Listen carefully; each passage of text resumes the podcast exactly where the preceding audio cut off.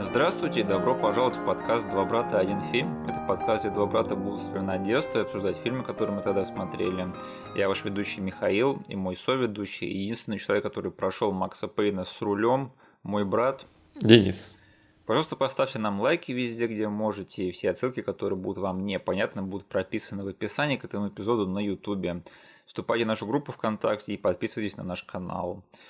А сегодня мы будем обсуждать фильм под названием «Чужой 3» или «Чужой в кубе», как он на самом деле называется, кажется.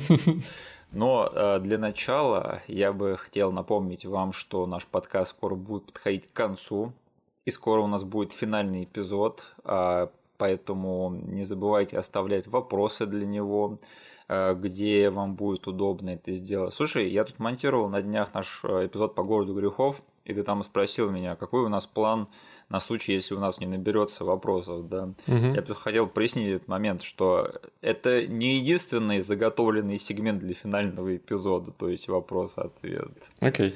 Там будет что еще обсудить помимо этого. Это просто один из планируемых сегментов. Так что, да, ребят, не забывайте оставлять свои вопросы на любую тему. Если хотите что-то спросить такое, чтобы не показывать всем остальным, не знаю, напишите, например, мне в личку ВКонтакте, тоже вариант. А, И, в общем, я оставлю несколько способов, чтобы вы смогли адекватно оставлять свои вопросы.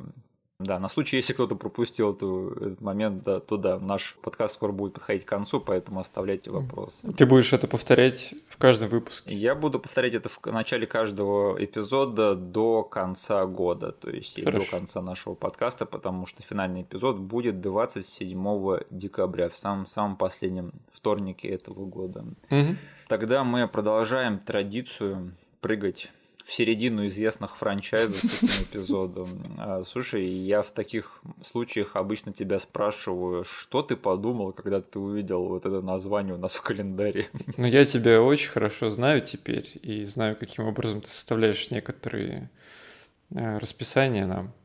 И теперь, когда я уже вижу какую-то, ну, не знаю, во-первых, не баянистую, во-вторых, не первую часть из франшизы, я сразу понимаю, что Миша хочет обсудить весь франчайз, начиная с какой-нибудь странной части, которая все-таки наследила у нас в детстве. В этом-то вся и суть, да, потому что я особо не вижу смысла обсуждать первых двух чужих, потому что все знают, что первые два фильма из серии «Чужие», они великие фильмы, да, то есть мы с тобой это знаем, мне кажется, для всего остального мира это тоже не секрет, э, и я просто не знаю, что уже нового можно сказать э, на их счет.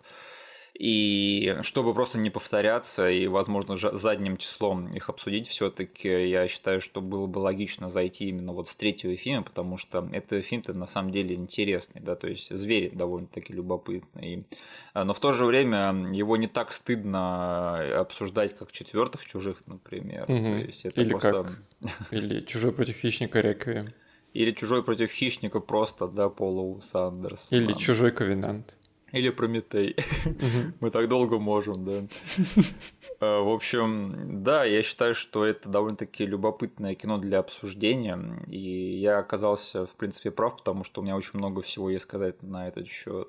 А, Но начнем с того, что э, у меня есть э, для тебя, Денис, шок-контент. Что-то насчет истории между мной и этим фильмом, чего ты не знаешь. Хочешь О, боже. услышать? Да? Ну давай. Ты готов поделиться не только со мной этой историей? Да, да, я готов. Э, Короче, вот чего ты обо мне не знаешь, Денис. Хотя не знаю, возможно, знаешь, но мне кажется, что нет. Короче, «Чужой 3» — это главный фильм из серии «Чужих» моего детства. Чего? Да, да, это именно тот фильм из серии э, фильмов про чужих, который я смотрел больше всего раз в детстве. Не чужих э, Джеймса Кэмерона, не чужого Ридли Скотта и даже не э, чужое воскрешение Жан-Пьер и Жене, также он да, назывался тот француз. Да. В общем, Чужого 3 я смотрел чаще, чем всех остальных вот из вот этой оригинальной линейки фильмов. Да. Какой-то тюремный фетиш? Э, Надеюсь, что нет. Я бы про себя такого не сказал, но тем не менее такое было, потому что у меня вообще такая история с этим франчайзом, что я видел э, пару раз чужих, по телеку а, в детстве. И я считал, что это, в принципе, крутой фильм. Но я всегда его смотрел, знаешь, там на канале ОРТ поздно ночью. Все mm-hmm. такое было заблуренное и синее, и в помехах. Я такой, mm-hmm. да, вроде бы там что-то крутое происходит. Она там в конце в мехе выходит и мочится с чужим. Круто. То есть ты такой смотришь на нашем древнем ЭЛТ-телевизоре, да, поздно ночью, там очень плохие помехи, э, как бы ты видишь такой плохой footage, а потом еще начинается кусок, когда они переключаются на камеры у морпехов, да, и все становится еще хуже. Это примерно был мой experience с чужими, и тем не менее я считал, что это все равно крутой фильм, потому что я все равно слышал диалоги, да, и там было а, «Эй, Васкес, тебя за мужика никто никогда не принимал?» Нет. А тебя «О, Васкес, крутая же ты баба». Вот из-за таких моментов я все равно любил фильм «Чужие». Первый «Чужой» Ридли Скотта мне никогда не нравился в детстве. И проблема была в том, что я никак не мог его нормально посмотреть. То есть, мне кажется, вообще у меня знакомство началось с второго фильма. Угу. А мы потом взяли, вот, как к нам попал «Чужой 3» в итоге, как почему я смотрел его часто, потому что у нас в один момент оказались кассеты, купленные первого «Чужого» и «Чужого 3». Да.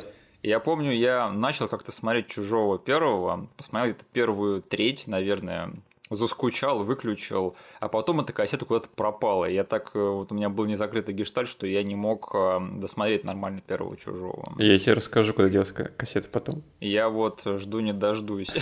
Наконец-то раскрою это дело до всей своей жизни. Чужого 4 я вообще посмотрел чуть попозже, и мне тогда, в принципе, понравилось, да. И вот третью часть я очень часто пересматривал на VHS, вот на той самой кассете.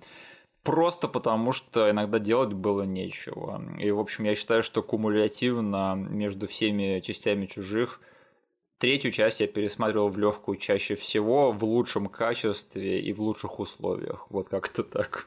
Угу. Да, впоследствии я, конечно же, посмотрел чужого первого нормально, и это случилось аж в 2009 году. Да, я слоупок в этом плане. Это еще мягко сказано. Да вообще. Но, к счастью, у меня вот, э, начиная с этого момента, у меня случился такой, знаешь, период переоценки всего этого франчайза, потому что я с того момента понял, что «Чужой» — это дико крутая штука, и что и первый «Чужой» — это теперь один из моих любимых фильмов. «Чужие» — это вообще, я могу их каждый день пересматривать, вот серьезно. Ну, если не каждый день, то хотя бы каждые выходные, вот серьезно. «Чужие» — это просто, это фильм в моем сердце, и я, я просто брежу этим фильмом иногда на его. А, я потом понял, что «Чужой 4» — это полная хрень, которую невозможно сейчас смотреть серьезно. А вот с «Чужим 3» получилось интересно, потому что я так посмотрел, не могу сказать, что плохое кино, но и опять же пересматривать его слишком часто я не стал во взрослой жизни. Денис, давай ты расскажи, какая у тебя история с франчайзом э, «Чужие» и э, конкретно с «Чужим 3», и куда делась та гребаная кассета первого «Чужого», из-за которой у меня вот такой вот деформированный образ всего франчайза был в детстве. Ну, короче, я с этой франшизой познакомился тоже со второй части, потому что каким-то образом по телеку чаще ее крутили по ОРТ поздно ночью. Да. Я даже как-то записал ее. ОРТ, блин. Вот. А, и я тоже считал это дико крутым фильмом. Да. Причем у меня с этим фильмом были связаны, наверное, первые там, не то что воспоминания, это, наверное, первый случай, когда я там, возможно, был похож на какого-то местного сумасшедшего, потому что я начинал втирать людям про сцены, которых не было в фильме. А. То есть, ну, бывало тут да там, но я тогда не знал, что существуют режиссерские версии. Я как-то съездил в лагерь, посмотрел там режиссерскую версию вторых чужих. Где показывали, как родители Ньют жахают да. фейсхаггеры. Да, да, да, да. И я просто приехал э, обратно в школе, пытался проповедовать, да, о том, что есть реально, я свидетель вот этих вот событий, чуваки. Потом я записал этот фильм, когда он по телеку шел, и не увидел их, подумал, что я точно совсем с ума сошел. И у тебя было точно такой же с другим фильмом Джеймса Кэмерона, не так ли? Да, да. Терминатор меня на этом подловил. Да, ты всем рассказывал, что там была сцена, где там они вытаскивают чип из э, Т-1000 да. и не, не из Т-1000, а из Т-800 да. и, и думают, уничтожать эту схему или нет. Потом такая же тема случилась у меня с, со зловещими мертвецами третьими. О, это вообще больная тема. Ну вот, короче, э, смотрела вторую часть, А, но вот э, в одном из прокатов, в котором часто ходили, там на полках всегда вот была, по сути, трилогия. У них все обложки были похожие, они немножечко менялись, там типа первый с яйцом, второй с синим таким чужим королевой и третий с этим круглым чужим. Такой зеленый, да. Да, я всегда на это засматривался и думал, блин, вот, вот бы когда-нибудь посмотреть первую и третью часть. Они, наверное, не менее круты, чем вторая.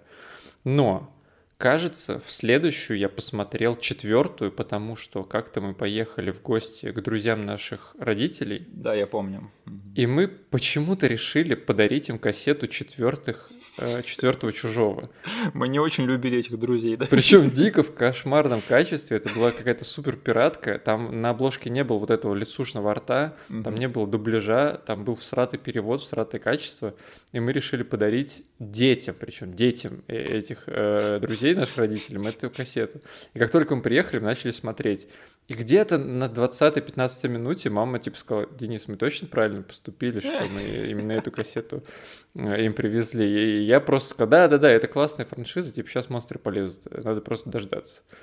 Вот, и так я посмотрел четвертую часть, но все мое впечатление было смазано там тем, что я испытывал чувство стыда, да, когда я сидел и презентовал свой подарок, и еще и под, подмочено было этим качеством и переводом. Да, да, да.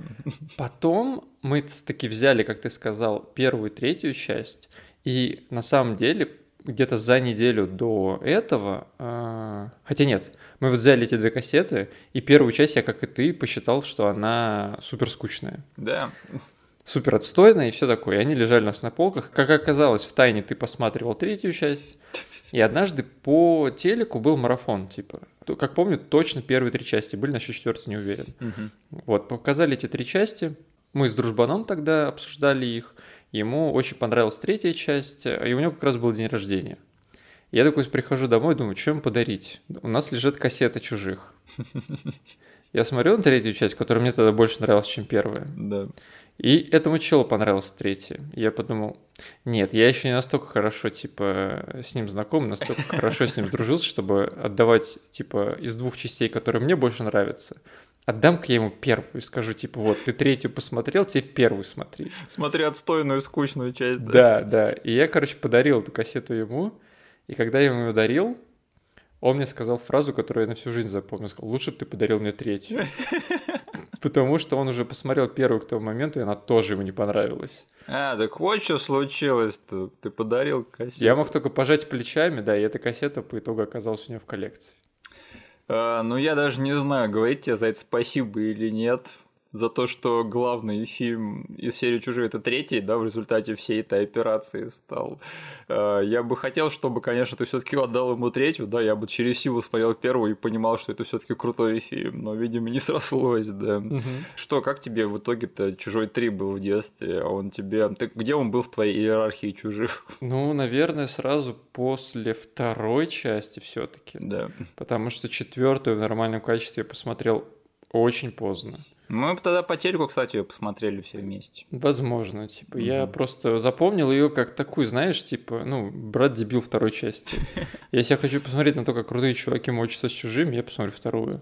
Потом была вот эта вот третья, которая в то время явно была по всем параметрам лучше первой, которую я еще и задарил и не хотел пересматривать. Да-да-да. Вот. И потом где-то вот были четвертые с первой, бултыхались где-то в конце списка всего этого дела. А, знаешь, я для себя их детстве разделял так, что типа в первый и третий один чужой, а во второй и четвертый много чужих. Да? У меня да. было вот так четное и нечетное разделение. Ну и раз уж мы за франчайз сейчас говорим, я тоже хочу под шумок признаться в любви второй части, которую я, скорее всего, могу с тобой также каждые выходные пересматривать. Это просто фильм, который реально можно пересматривать очень часто, да. Да. А, слушай, а в какой момент ты понял, что чужой первый все-таки это хорошее кино? Mm. Ну, слушай. Вот у меня, мне реально потребовалось э, посмотреть это в хорошем качестве в эру интернета уже, понимаешь? Хоть ты себя и назвал слоупоком, я, наверное, mm-hmm. тут тоже подмажусь и скажу, что это было все-таки довольно поздно в эру интернета. Mm-hmm. То есть отголоски славы, конечно же, до меня долетали, но вот то впечатление детское, оно довольно-таки долго со мной сохранялось. Да, там просто я вот сколько не, не пытался посмотреть тот фильм с той кассеты, я помню, что, боже, да где уже сам чужой этот, что-то мужики какие-то ходят по темному кораблю, потом по темной планете, потом этого какая-то хреновина кусает, он лежит с этим на лице, а потом у него какой-то мелкий чужой вылазит из грудины. Это все, mm-hmm. это все дико скучно, да, это, это все не то. Я хочу на Васкис посмотреть. Но потом. Да, но потом, конечно, когда ты смотришь этот фильм внимательно и погрузишься в него, это совсем-совсем другое дело. А, ну, слушай, я вот сколько раз а, не смотрел третьего «Чужого», и это, опять же, повторю, это главный фильм из серии «Чужих» э, моего детства. А, тем не менее, я вот все равно думал про этот фильм, что типа, ну, нормально, хороший фильм вроде бы, мне понравилось. И потом я полностью забывал, что там вообще происходило в плане сюжета. Я помнил только то, что в этом фильме есть тюрьма, и есть очень много чернухи, и очень много лысых мужиков. Угу. А вот спросив в подробностях, я вообще ничего не мог сказать. Причем это было как в детстве, так и после моего последнего просмотра этого фильма около 10 лет назад. И вот даже откуда сам чужой в этом фильме появляется, меня спроси, я такой на секунду задумаюсь. Стоп, он там то ли из собаки, то ли из человека, то ли из быка, я, если честно, точно не скажу. Так что этот эпизод, знаешь, это в своем роде такая попытка наконец-таки расставить все точки над «и», и все-таки понять, что я лично думаю про фильм «Чужой 3», потому что у меня никогда не было прямо сильного мнения на счет этого фильма. Ну и задокументировать, да, это все дело. И задокументировать, чтобы, знаешь, не пересматривать фильм «Чужой 3», когда мне надо будет вспомнить, а просто прослушать этот подкаст э, где-нибудь там фрагментарно, да, чтобы вспомнить, э, напомнить себе, что я вообще думаю про этот фильм. Угу. А у тебя было вот прямо сформировавшееся мнение об этом фильме? Или у тебя тоже такое всегда мутное отношение к нему было? Я на самом деле забыл чертям всю середину этого фильма, потому что я очень хорошо помнил начало. Угу. Первые самые сцены до появления самого чужого. И я помнил, типа, концовку. Я точно помню, как они с ним разобрались. И вот эту сцену со свинцом. Но всю середину, хоть убей, я вообще не помнил до этого пересмотра. Я помнил только то, что там вот эта вот беготня с чужим в конце, снятая вот на такую очень широкую линзу, сплюснутую. Ну да, да. да. Всё, ну как бы зачем она была, почему, типа, в какой момент и какие были у этого причины, я хоть убей не вспомнил бы. Угу.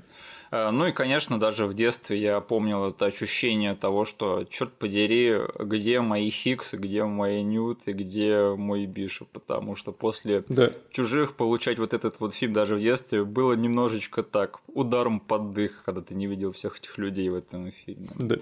А, ну слушай, я так понимаю, ты в какой-то степени в курсе проблемной истории создания этого кино, да? Ну, конечно, просто это франчайз довольно-таки популярный, громкий, чтобы я даже там, не знаю, в фоне где-то потребляя инфу статьями или какими-то разборами, да, mm-hmm. чтобы какие-то ретроспективы чуваки устраивают банально всей франшизе. Тут да там я, конечно, улавливал все-таки инфу о там судьбе производства этого фильма. Mm-hmm.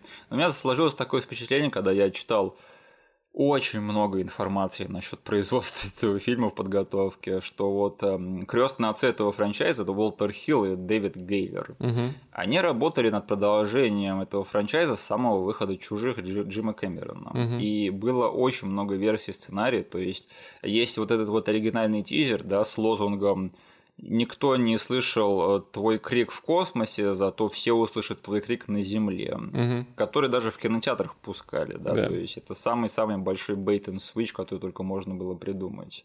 И этот тизер его выпустили даже вот не имея готового сценария на руках и не имея четкой концепции того, какой фильм они будут снимать. Но они очень хотели в тот момент с чужого на Землю спустить. Да, то есть у них была одна версия сценария, что вот даже не сценарий, это просто была задумка, такая концепция, кажется, что третий фильм он будет о войне с чужими, с ксеноморфами на Земле, да.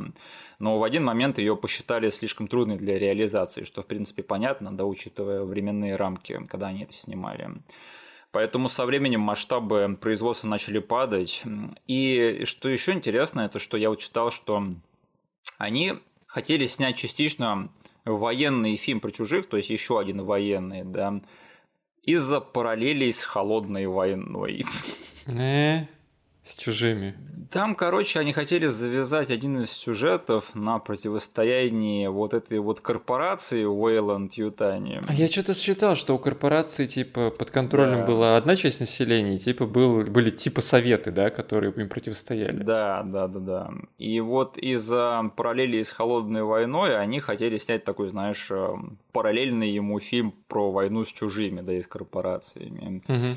И это все оказалось неактуальным, или, по крайней мере, им показалось неактуальным, как только случилась перестройка.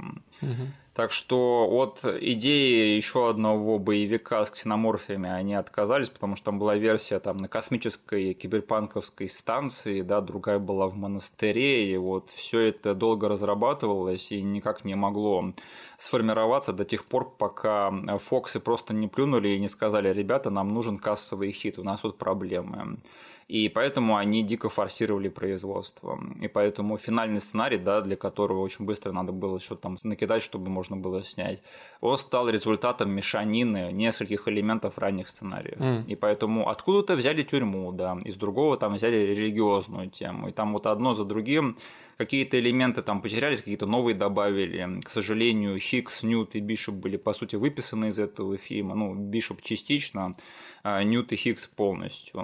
И, и даже вот на режиссера пришлось брать а, человека в последнюю очередь, да, то есть выбор пал на неизвестного никому режиссера клипов и рекламы Дэвида Финчера.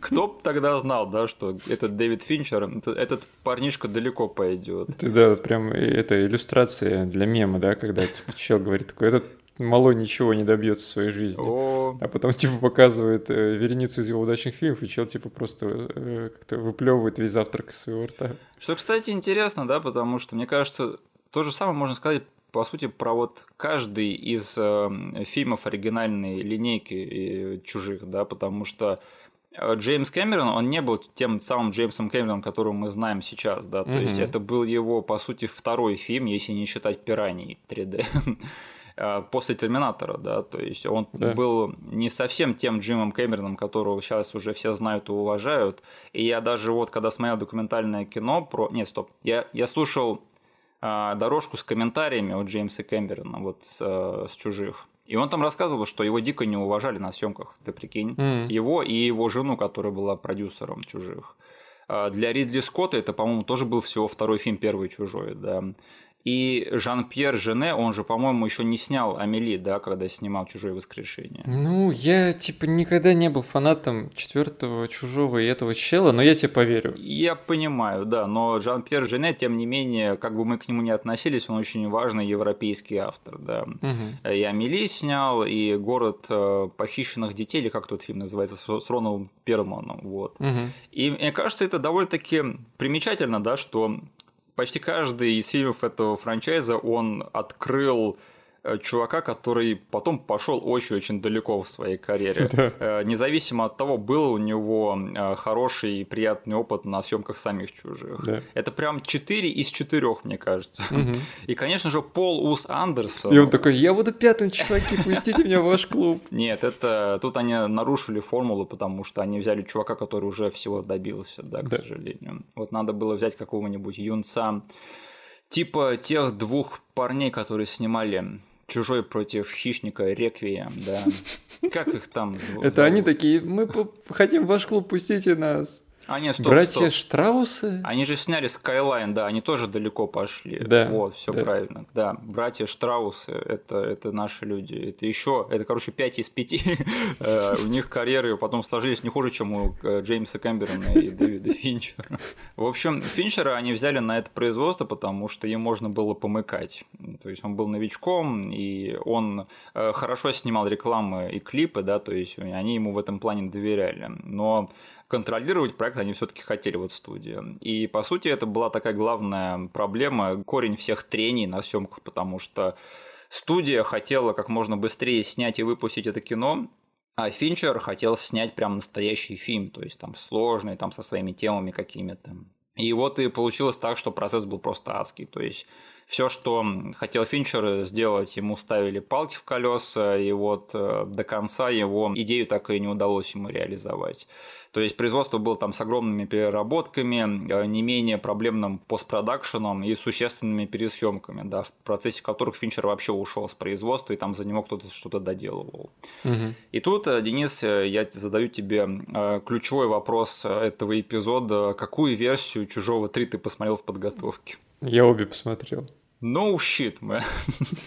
Как тебя так угораздило? Меня очень оскорбило твое как-то то, как ты решил меня назвать, когда я первично сказал. Я посмотрю короткую версию. Раз уж ты посмотрел длинную, можем как-то наш диалог строить именно из того, что мы с тобой будем говорить.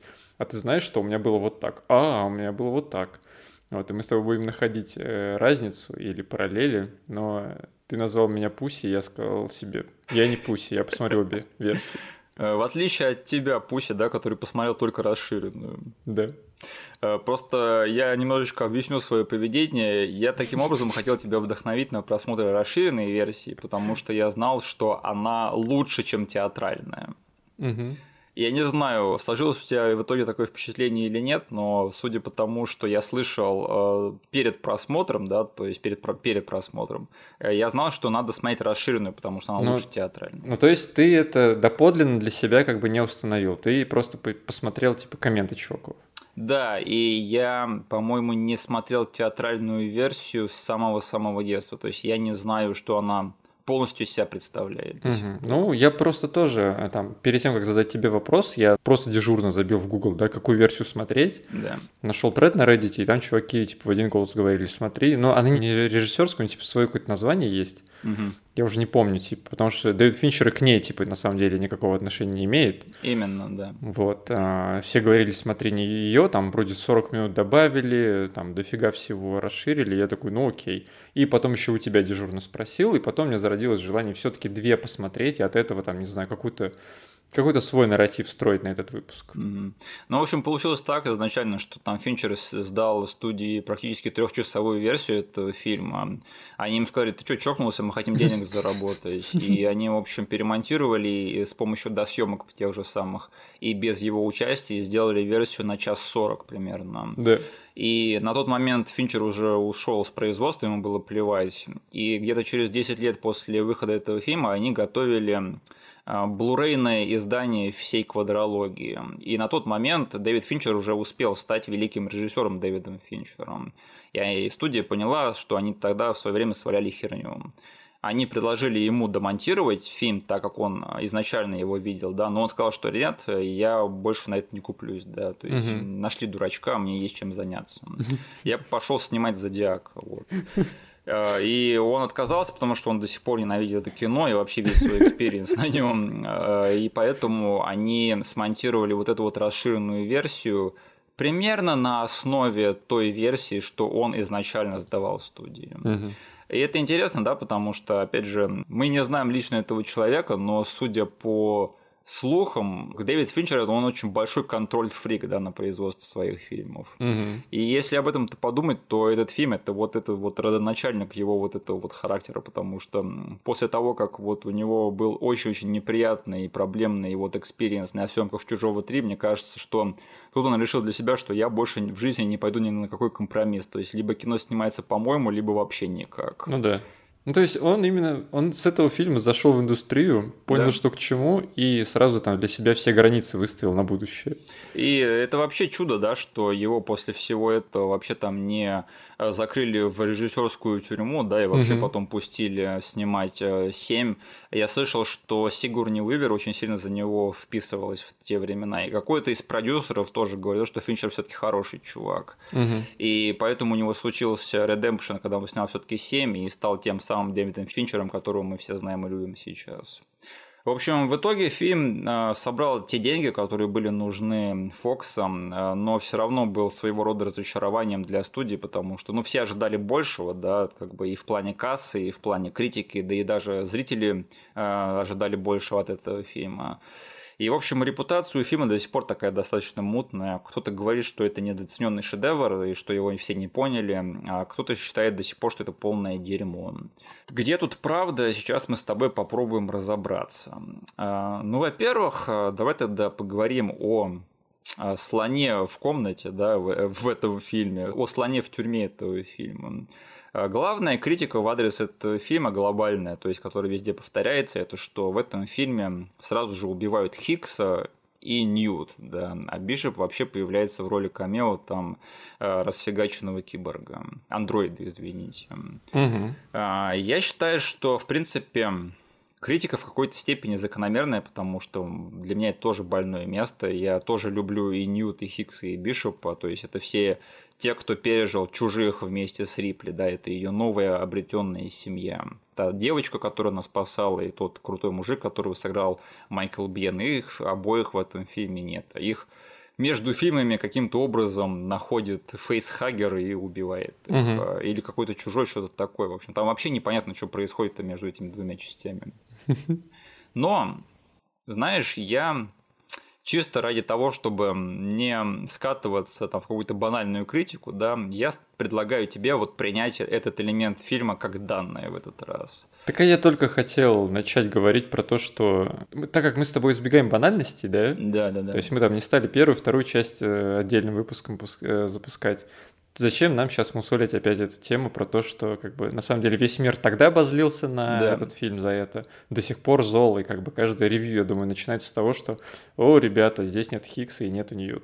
Э, это и так всем понятно. Давайте посмотрим, э, если этот фильм не дает нам то, чего мы хотели, да, давайте посмотрим, что он нам все-таки дает. И подтверждение того, что эта логика критики этого фильма будет более правильной, я просто хотел сказать, что судя по тому, что читал о производстве этого фильма, да, и вообще, почему Финчер согласился его снимать, это потому что он, в принципе, вот это вот художественное решение, да, убить Хикса и Ньют и Бишопа, он это одобрял. Угу. То есть он во время выхода этого фильма он говорил, что он не хотел снимать фан-сервисный фильм, то есть он хотел снять что-то рисковое. Угу. И я, в принципе, это уважаю. Так что, на мой взгляд, если, в принципе, обойти этот момент, то я готов признать, что все равно самой большой проблемой этого фильма является существование первых двух чужих.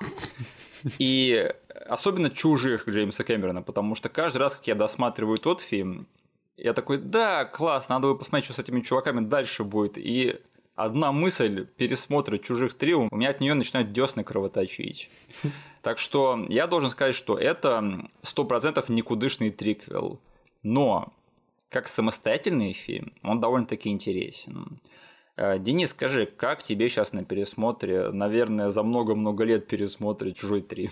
Ну, кстати, сразу про э, Хиггса и Ньют скажу, что то ли просто потому, что я в детстве, да, узнал об этом и пережил тогда это каким-то образом. Угу. Я уже давно-давно не бомблю на эту штуку, и каждый раз, когда мне там, не знаю, то ли какое-то обсуждение заходит на тему этого фильма, либо я там готовлюсь к пересмотру, да, да. я такой, окей, блин, все, это уже случилось, это моя реальность, зачем я сейчас буду опять бугуртить на все это дело?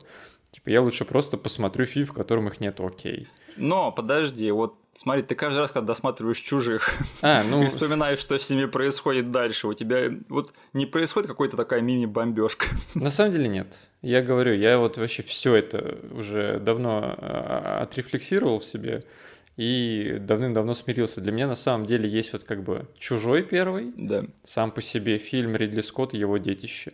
Потом у меня есть сам по себе второй фильм, Джима Кэмерон, тоже да. сам по себе в мини-вселенной. И есть типа «Чужой 3», это как бы вот этот вот очень э, трудно рожаемый ребенок Дэвида Финчера, да, от которого он по итогу отказался, как только из себя его выплюнул. Как только он вылез из его груди. Да, да. Поэтому как-то для меня все эти штуки никогда в одну какую-то стройную франшизу не вставали еще в детстве я для себя дифференцировал даже на уровне первой и второй части. Я понимал, что, блин, мне так даже легче самому это все воспринимать, да, потому что Потому что в конце второй части у нас есть офигенно оптимистичный такой, такой задел, да, типа смотри, у нас как бы Сигурни Уивер, э, Рипли, которая там кучу э, лет прожила в криокамере, да. она обрела свою семью. Ей они летят, типа, и маякуют о том, что спасите нас, там через столько-то они достигнут какого-то там рубежа, их спасут. Все, титры, живите с этим. А потом бам, бум, Финчер пришел, сказал, чувак, сорян. Да. И я уже тогда для себя решил, блин, пофигу, это все три отдельных фильма, никакая не одна франшиза. А что, что там четвертый делает, я как бы молчу. Я вот только хотел спросить, да, ты воспринимаешь как канон то, что там через 200 лет из Рипли делают клона. У меня вот здесь вот дес начинает круто. Потому что я такой, блин, дайте мне хотя бы третьего чужого. И они в конце прилетают там на разрушенную землю, и там стоит разрушенная Эйфелева башня. Чё вообще, куда это все пошло? Ладно, не важно. Да, и чел по пляжу идет, а там статуя свободы. Блин. А, ну и что, если отмести всю эту сторону и рассмотреть «Чужого 3» как э, фильм из мультивселенной, как он тебе сейчас на пересмотре? Слушай, мне нормально он. Угу. я даже изначально к нему как-то попробовал отнестись. А что если я вообще человек, который пытается посмотреть этот фильм как первый в истории чужого, да? То есть вот есть какая-то фигня, которая там в космосе обитает. И вот насколько я там смогу им насладиться, если я не знаю всей предыстории. Да. То есть э, я вообще попытался очень там со свежим, э, с пустым мозгом подойти к этому фильму. И там даже факт, что я после первого просмотра сразу же врубил более длинную версию, да. потому что я сначала смотрел театральную, просто то наличие желания у меня посмотреть все-таки еще этот фильм на 40 минут длиннее, да. говорит о том, что на самом деле я как бы какое-то наслаждение получил от этого фильма. Я вообще не представляю, что ты сейчас чувствуешь, потому что у меня уже давно не те мозги, когда я могу пересматривать один и тот же фильм подряд, вот прямо. Так что ты на самом деле совершил очень-очень интересную вещь сейчас. Спасибо, спасибо, Денис. Ну да, я не знаю, потому что я подумал, если не сейчас, то когда? То есть, да. ну больше не будет такого. А вот знаешь, читать статейки, ролики на Ютубе, как бы я, я реально сначала попробовал пойти по шорткату. Я забил в Ютубе, типа, э, там, э, Alien 3, как бы разница в версиях. Нашел какой-то душный ролик, где чел начал, типа, мне со мной делиться воспоминаниями из детства. Вот о том, типа, как он бомбил от того, что Хиггса с Ньют убили. Я такой, блин, чел, ты не про это еще должен рассказывать. Я вырубил нафиг эту штуку и пошел смотреть расширенную версию. Ты нашел наш подкаст из будущего, что Только там один чел сидит без брата второго. Ты такой посмотрел, этот обзор идет два с половиной часа, такой, о, я могу пойти просто настоящую расширенную версию посмотреть вместо этого. Да. Ну и на самом деле у меня просто такой какой-то интерес появился, да, потому что, ну, претензии у меня к этому фильму есть. Да, конечно. А, и мы про них поговорим. И мне было интересно, окей, что из этого было по фикшену в большой версии, вот, которую восхваляют в интернете и которую я по-хорошему должен был изначально смотреть. Угу. И вот у меня просто появилось дикое желание сравнить, как бы, насколько вот э, проблемный проект, который не был смонтирован самим режиссером, в первый раз и во второй раз тоже, но сама студия пыталась что-то пофиксить, насколько у них вышло, потому что на самом деле случай очень интересный для индустрии. Угу. Как бы прикоснуться к нему в рамках именно этого выпуска я посчитал, ну, типа, единственной своей возможностью, потому что потом мне, не знаю, именно там запала не хватило бы. Ну давай тогда обо всем по порядку, как всегда. Да. Я, во-первых, вот, э, знаешь, хотел сказать, что э, несмотря на то, что я никогда не запоминаю сюжет этого фильма в подробностях, но я всегда, даже с детства, я всегда запоминал его атмосферу. Да. То есть я вот полностью погружаюсь в этот фильм каждый раз, как я его смотрю. И вот этот вот вайб грязной тюрьмы, в каком-то грязном уголке космоса, ну это круто на самом деле. Да, от этой атмосферы хочется самоубиться, я не спорю но я просто сейчас не могу не отметить вот работу Финчера и продакшн-дизайнеров, которые работали над этим фильмом, над тем, чтобы вот создать прям пространство внутри него. Угу. Вот эта вот колония-тюрьма, она выглядит просто супер убедительно. Вот ты веришь, что эти чуваки реально там живут уже какое-то время, все такое обветшалое, просто сырое, ржавое. Я вот вот посмотрел этот фильм, да, у меня такое ощущение, что я в погреб за банкой маринованных огурцов у бабушки на даче спустился. И плюс по этой дыре еще шастает гребаный ксеноморф. Я считаю, что это все-таки очень-очень большая и, наверное, главная художественная удача этого фильма «Чужого в Кубе», потому что атмосферу в этом фильме можно просто ножом резать. И она даже в какой-то степени окупает для меня некоторые косяки содержания и вообще всей остальной постановки. Я вот просто, я просто влюблен в то, как чернушно и как депрессивно выглядит этот, этот фильм. Ну, я с тобой тут соглашусь, потому угу. что в первую очередь там атмосфера, она тебя, не знаю, наверное, с первых же э, сцен в обеих версиях на самом деле захватывает и передана она отлично. Да. А, офигенные титры в начале, которые задают тон. Да. Какой-то, не знаю, такой серьезный, холодный, очень, не знаю, отри... отреченный от всего. Э, и потом ты окунаешься в эту... в- Я еще добавлю, да, ко всем эпитетам, которые ты сказал, типа еще эти насекомые повсюду, господи. Просто все в этих насекомых. Одежда, еда, э, как эти животные, которые тут т- тусят, стены покрыты этими мелкими жу- жуками. Короче, атмосфера тут офигенная. И вот эта вот атмосфера все-таки какого-то э, хоррора в космических декорациях, да, Да. то есть я понял, насколько я все-таки скучаю по таким фильмам, потому Да. что то есть для меня это на самом деле нарратив последних там лет 10-15, что я хватаюсь за каждую возможность посмотреть что-то а-ля ретро-сайфайное, хоррорное в космосе. Да, да, да. И я там готов многим фильмам простить кучу косяков, если они там дают мне хотя бы немножечко вот это. То есть я в свое время там Пандору полюбил банально, потому что он мне как бы нужные струны затронул. Там пекло просто ван лав от меня, э, банально просто за то, что они там вот в эру всего Голливуда, да, взяли и замутили, по сути, хоррор в космосе. Да, типа там есть эта фигня, которую не все переваривают с беготней и странным монтажом в конце, пофигу. И тут я такой смотрю, в 22 году сижу, и, блин, вот этот вот ретро-хоррор, который на самом деле не очень хорошо у меня в памяти э, лежал, я такой понимаю, блин, вот, вот эта пилюля, которую я давно хотел поесть, типа, потому что первую, вторую часть я очень хорошо знаю и помню. Да. Вот они там меня не удивят, а тут я смотрю, блин, титры классные, атмосфера классная, вся эта тюрьма дико неуютная, но с- с- там, не знаю, то- это то, что мне нужно было сейчас. Да. Поэтому тут по атмосфере от меня ровно 10 из 10, и я тоже был готов банально из-за нее прощать все косяки. Но сразу видно, почему они взяли Финчера вот на роль режиссера в этом фильме, да, он, мне кажется, в этом плане свои способности отстоял, да, потому что в, в плане продакшн value этот фильм, ну, тут есть на что посмотреть. Тут все прям так классно выстроено. Я иногда если просто сидел, наслаждался просто со- самой атмосферой, тем, как этот фильм выглядит, просто его обликом. И я даже сейчас считаю, знаешь, я вот в детстве немножечко был разочарован, что вот там первый фильм, он на космическом корабле происходит, второй там про военных. Но на самом деле показать тюрьму во вселенной чужих, да, это в принципе логично, да, потому что лейтмотив э, всех чужих, он был в том, чтобы показать такой грязный sci-fi же, да. Мгм. То есть нам в первой части показывают космических дальнобойщиков, по сути. Что вот они хоть и на космическом корабле, все равно у них жизнь такая чисто как у рабочих каких-то обыкновенных. Второй фильм показывает космических морпехов, да, тоже грязных, потных таких, э, неотесанных. И мне кажется, что продолжить этот лейтмотив и показать тюрьму во вселенной чужих, но это, в принципе, закономерно, да, то есть это такая достаточно грязная локация, которая э, идет вообще в тематику всего направления этого франчайза. Ну, я тут добавлю, что, слава богу, оно не скатилось на самом деле просто в тюрьму в будущем, потому что, то есть тюремных фильмов у нас хватает, да? Да. То есть если бы они просто взяли один в один, то поместили условно на какую-то просто другую планету и сказали, то тут типа бывает минус 40 на несколько недель, да? Да. И типа просто больше локация, и челов меньше, и нет связи с цивилизацией. Мгм. Я бы на самом деле не проглотил это, но они сделали тут да там несколько очень оригинальных правок, и сама локация стала интереснее, и концепция стала интереснее. Банально там у тебя есть на самом не тюрьма классическая, да, а заброшенная, почти что заброшенная, вот это вот э, заброшенный завод, да,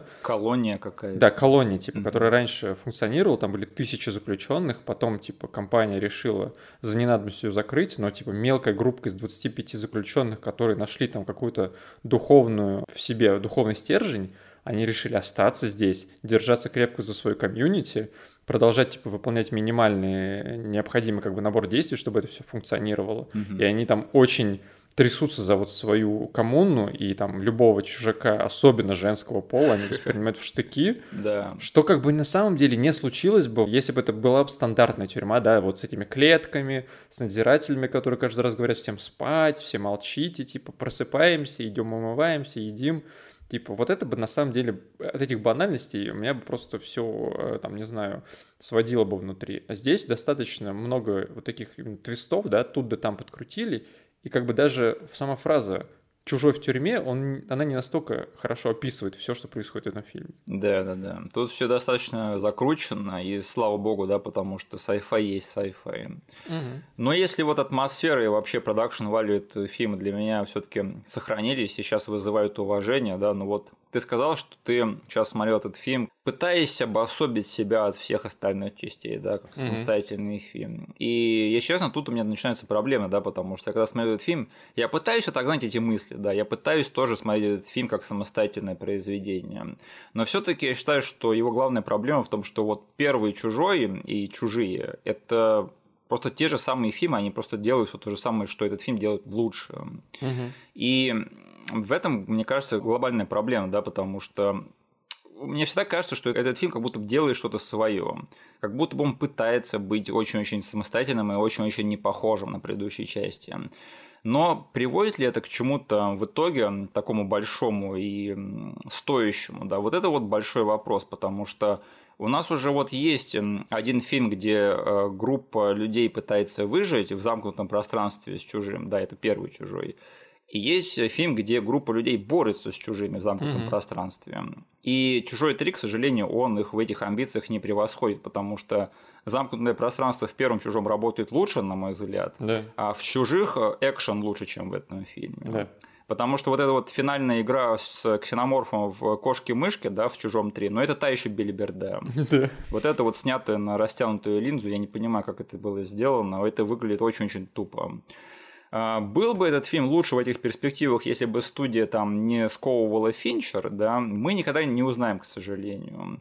А, но вот что получилось в итоге, то получилось. Я вот просто не могу забыть про существование первых чужих, а, когда я смотрю этот фильм. И у меня все время так, такая мысль появляется, что типа но вот все то, что этот фильм делает, оно же уже было сделано, и сделано лучше. И вот каждый раз, когда я такой думаю, это совсем хороший фильм, я такой, а, нет, стоп. Есть же все-таки первые две части. И mm-hmm. именно поэтому я не могу представить, чтобы я пересматривал Чужого 3 вместо чужого или чужих. Вот у меня такая главная проблема. Ну да, только часть какого-то марафона, может быть только как часть марафона, только чтобы закрыть гештальт. Угу. Единственное, чем этот фильм, мне кажется, пытается обособить себя, ну вот прямо существенно, да, то есть вот первых двух фильмов, мне кажется, что это именно тематическое наполнение этого фильма. Угу. И тут, опять же, на мой взгляд, очень-очень много всего заложено интересного, но выстреливает ли что-то из этого, я бы вот тоже хотел с тобой обсудить, потому что, во-первых, очень-очень большая тема этого фильма, которую они переняли из предыдущих частей – то есть это гендерные роли. Очень-очень большая тема во франчайзе «Чужих», потому что и в первом фильме это очень-очень большая тема, второй фильм он вообще про материнство. Да. А здесь ставки повышают в этом плане, да, то есть Рипли это единственная женщина на целую колонию инцелов. Угу. Которые говорят, что они вол целы, но мы все знаем, что они на самом деле инцел. Ее даже пытаются тут над ней надругаться, да, то есть в одной сцене. Вот это интересно, интересный момент. Но, несмотря на то, что тут очень много вроде бы всего, опять же, сказано на эту тему, тут все равно все скатывается к тому, что Рипли в третий раз пытается убедить кучку придурков в том, что ксеноморфы это опасно. И ей никто не верит до последнего момента, когда становится уже поздно, потому что она женщина. И как бы я немного от этого устал уже к третьему фильму. Сама Рипли выглядит уставшей, когда она, знаешь, она иногда даже не пытается ничего им объяснять, типа, блин, они мне все равно не поверят. Да, там условно, где она во второй части теряла свое дерьмецо, да, говорила, у вас там целая колония сейчас подвержена заражению, да, да, да, да. Здесь она такая, типа, говорит, вот такая-то фигня, она, короче, вас сожрет. Чуваки говорят, булшит, она такая, окей, Окей. Да, именно так и происходит. И иногда, когда, например, ее там спрашивают, стоп, а что с тобой-то произошло? Да, что вообще, что это за хреновина? Что... Она даже не собирается им объяснять что-то, потому что она такая, если я сейчас начну им объяснять, что я, во-первых, столкнулся с этой хреновиной на одном космическом корабле, потом я пролежал сто лет в криокамере, да, меня вытащили, я отправилась с морпехами на другую планету, на их колонию, и там все, что произошло. Я убила матку ксеноморфу.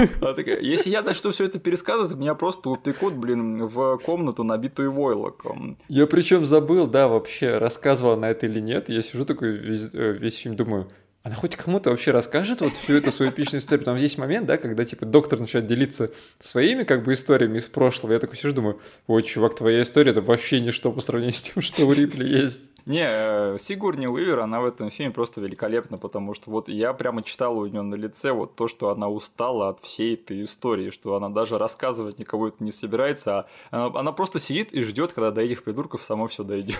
Да, причем там, знаешь, в конце, когда корпорация прилетает, да, угу. они пытаются вот этому человеку, который через весь этот этап прошел по вине этой корпорации, там, типа, они пытаются впарить, что верь мне, да, типа, она там даже спрашивает, какие у меня гарантии, говорит, ну, типа, ну, тебе придется довериться нам. Я такой, чуваки, блин, вы реально думаете, что вот этого сломленного человека с э, этим, с ксеноморфом внутри, в грудной клетке, да, сейчас вы, типа, сможете верой в себя переубедить, и она там, у нее просто на лице читается, типа, чуваки, у вас не было шансов с самого начала. Она была им зас... должна засмеяться им в лицо прямо, да. То есть да. они сначала подослали к ним этого безумного андроида, да, на этот самый, на Настрома, вот да. этого Эша.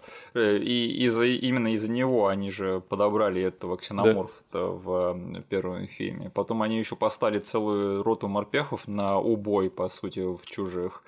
И сейчас они просят ей довериться. Э, ну что, Денис, э, Бишоп в конце андроид или не андроид? А, блин, интересно, смотри, короче, я сначала смотрел театральную версию, да? Ага. И я смотрю, и, и как, как только он появляется, Лэнс Хенриксон в кадре, я такой думаю, блин, а это андроид или нет?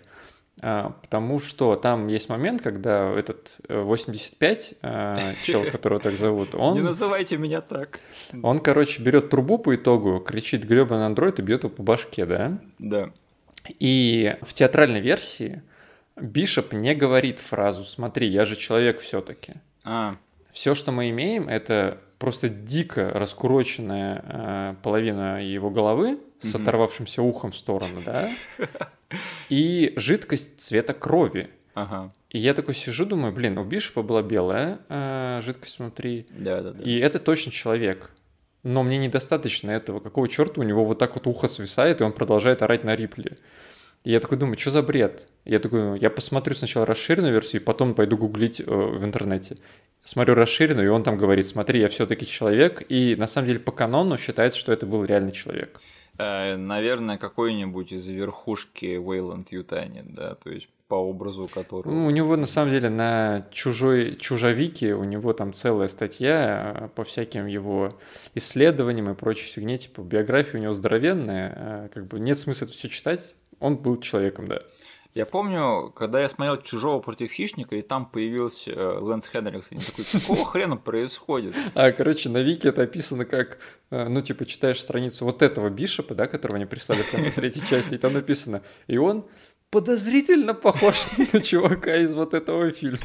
И все, это единственная строчка, которая там про это есть. Блин, я думал, ты скажешь, а это был момент, когда франчайз «Чужой» случайно перебрал вечерком в пятницу. Так а там просто все фанаты поняли, что это просто несусветная чушь от Пола Андерсона, и они да. решили только этой вот этой строчкой отделаться и не, вообще, не пытаться раскопать это. Но он в том фильме «В чужом против хищника» играл Питера Уэйланда. Да. Да. А потом Питер Уэйланд появился в Прометее, и его играл Гай Пирс. Так, а потом появился да. чел, у которого реально фамилия Бишоп, который похож на Вейланда с Антарктиды. Чего, блин, вообще происходит? Вот это вот муть с Вейланд Ютани, она мне никогда не нравилась во вселенной чужих, она слишком-слишком сложная. Короче, э, на тему это, гендерных э, неравенств в этом фильме. Опять же, очень много всего заложено в этот фильм, да, но я бы не сказал, что вот в плане, опять же, сравнения с первыми двумя частями этот фильм сказал что-то радикально новое в этом плане. Угу. Вот «Чужие», они сказали, да, там достаточно э, богато расширили вот эту вот всю тематику тем, что они сделали вообще фильм про двух матерей. Угу. А, тут, но Рипли пытаются изнасиловать. Да. И даже не получается, слава богу, да. А, ну, как бы это все, что я для себя почерпнул. Я не знаю, может быть, ты что-то увидел. Да? Ну, типа, смотри, тут еще дополнительно в эту сторону идет нарратив по поводу того, что она была изнасилована еще в капсуле. Тут вот, да, да, тема сексуального насилия, она очень-очень существенно в этом фильме присутствует. Да, да, что как бы, э, по сути, с самого начала фильма она уже опорочена, да, над ней надругались. Да, да, да, над ней надругались. И это как бы идет с нарративом. И все как бы. Больше в этом фильме на самом деле какого-то большого стержня нету. Mm-hmm. Он просто здесь присутствует как фон на самом деле для меня. И ты правильно на самом деле сказал, что там на территории, да, где уже выступили первые два фильма, к сожалению, третьей части ничего такого же глобального и эпохального, ну, как бы, ну, сложно было сказать. Да. Плюс еще с такой судьбой у проект. Поэтому я всегда буду к нему относиться как такой, знаешь, типа DLC, да? То есть такая фигня, которая, типа, ну, она не обязательно даже для первого и второго фильма. Ты можешь посмотреть э, первую вторую часть и быть вообще в курсе всего, что в этой э, вселенной происходит, и не париться. И потом, возможно, DLC посмотреть. А потом, типа, не знаю, как бы, ну, четвертую часть лучше вообще не смотреть. Э, блин, знаешь, мне просто всегда казалось, что DLC, они должны как-то дополнять игру, да, а это DLC, оно показывает, что весь э, твой прогресс по игре, он ничего не стоил. Мог не проходить, все равно все сдохли. Ну, для меня наличие этого DLC, оно чем оправдано еще в первую очередь? Тем, что оно в отличие от четвертой части, Мгм. для меня там, несмотря на то, что она все-таки слаб... третья слабее первых двух, она заканчивает трилогию для меня. Да, да. То есть э, Рипли прилетает на планету со своими дружбанами-дальнобойщиками, хватает эту заразу. Во второй части они возвращаются на эту планету и там, короче, всю э, эту всю живность убивают ядерным взрывом, да? И Да, остается да. типа одна подвязка внутри самой Рипли. И Рипли типа умирает как бы. Для меня на самом деле канон вот здесь вот бы закончился, и, и слава богу было бы, если бы они больше не трогали труп этого франчайза, но, к сожалению, мы уже живем в другой типа вселенной.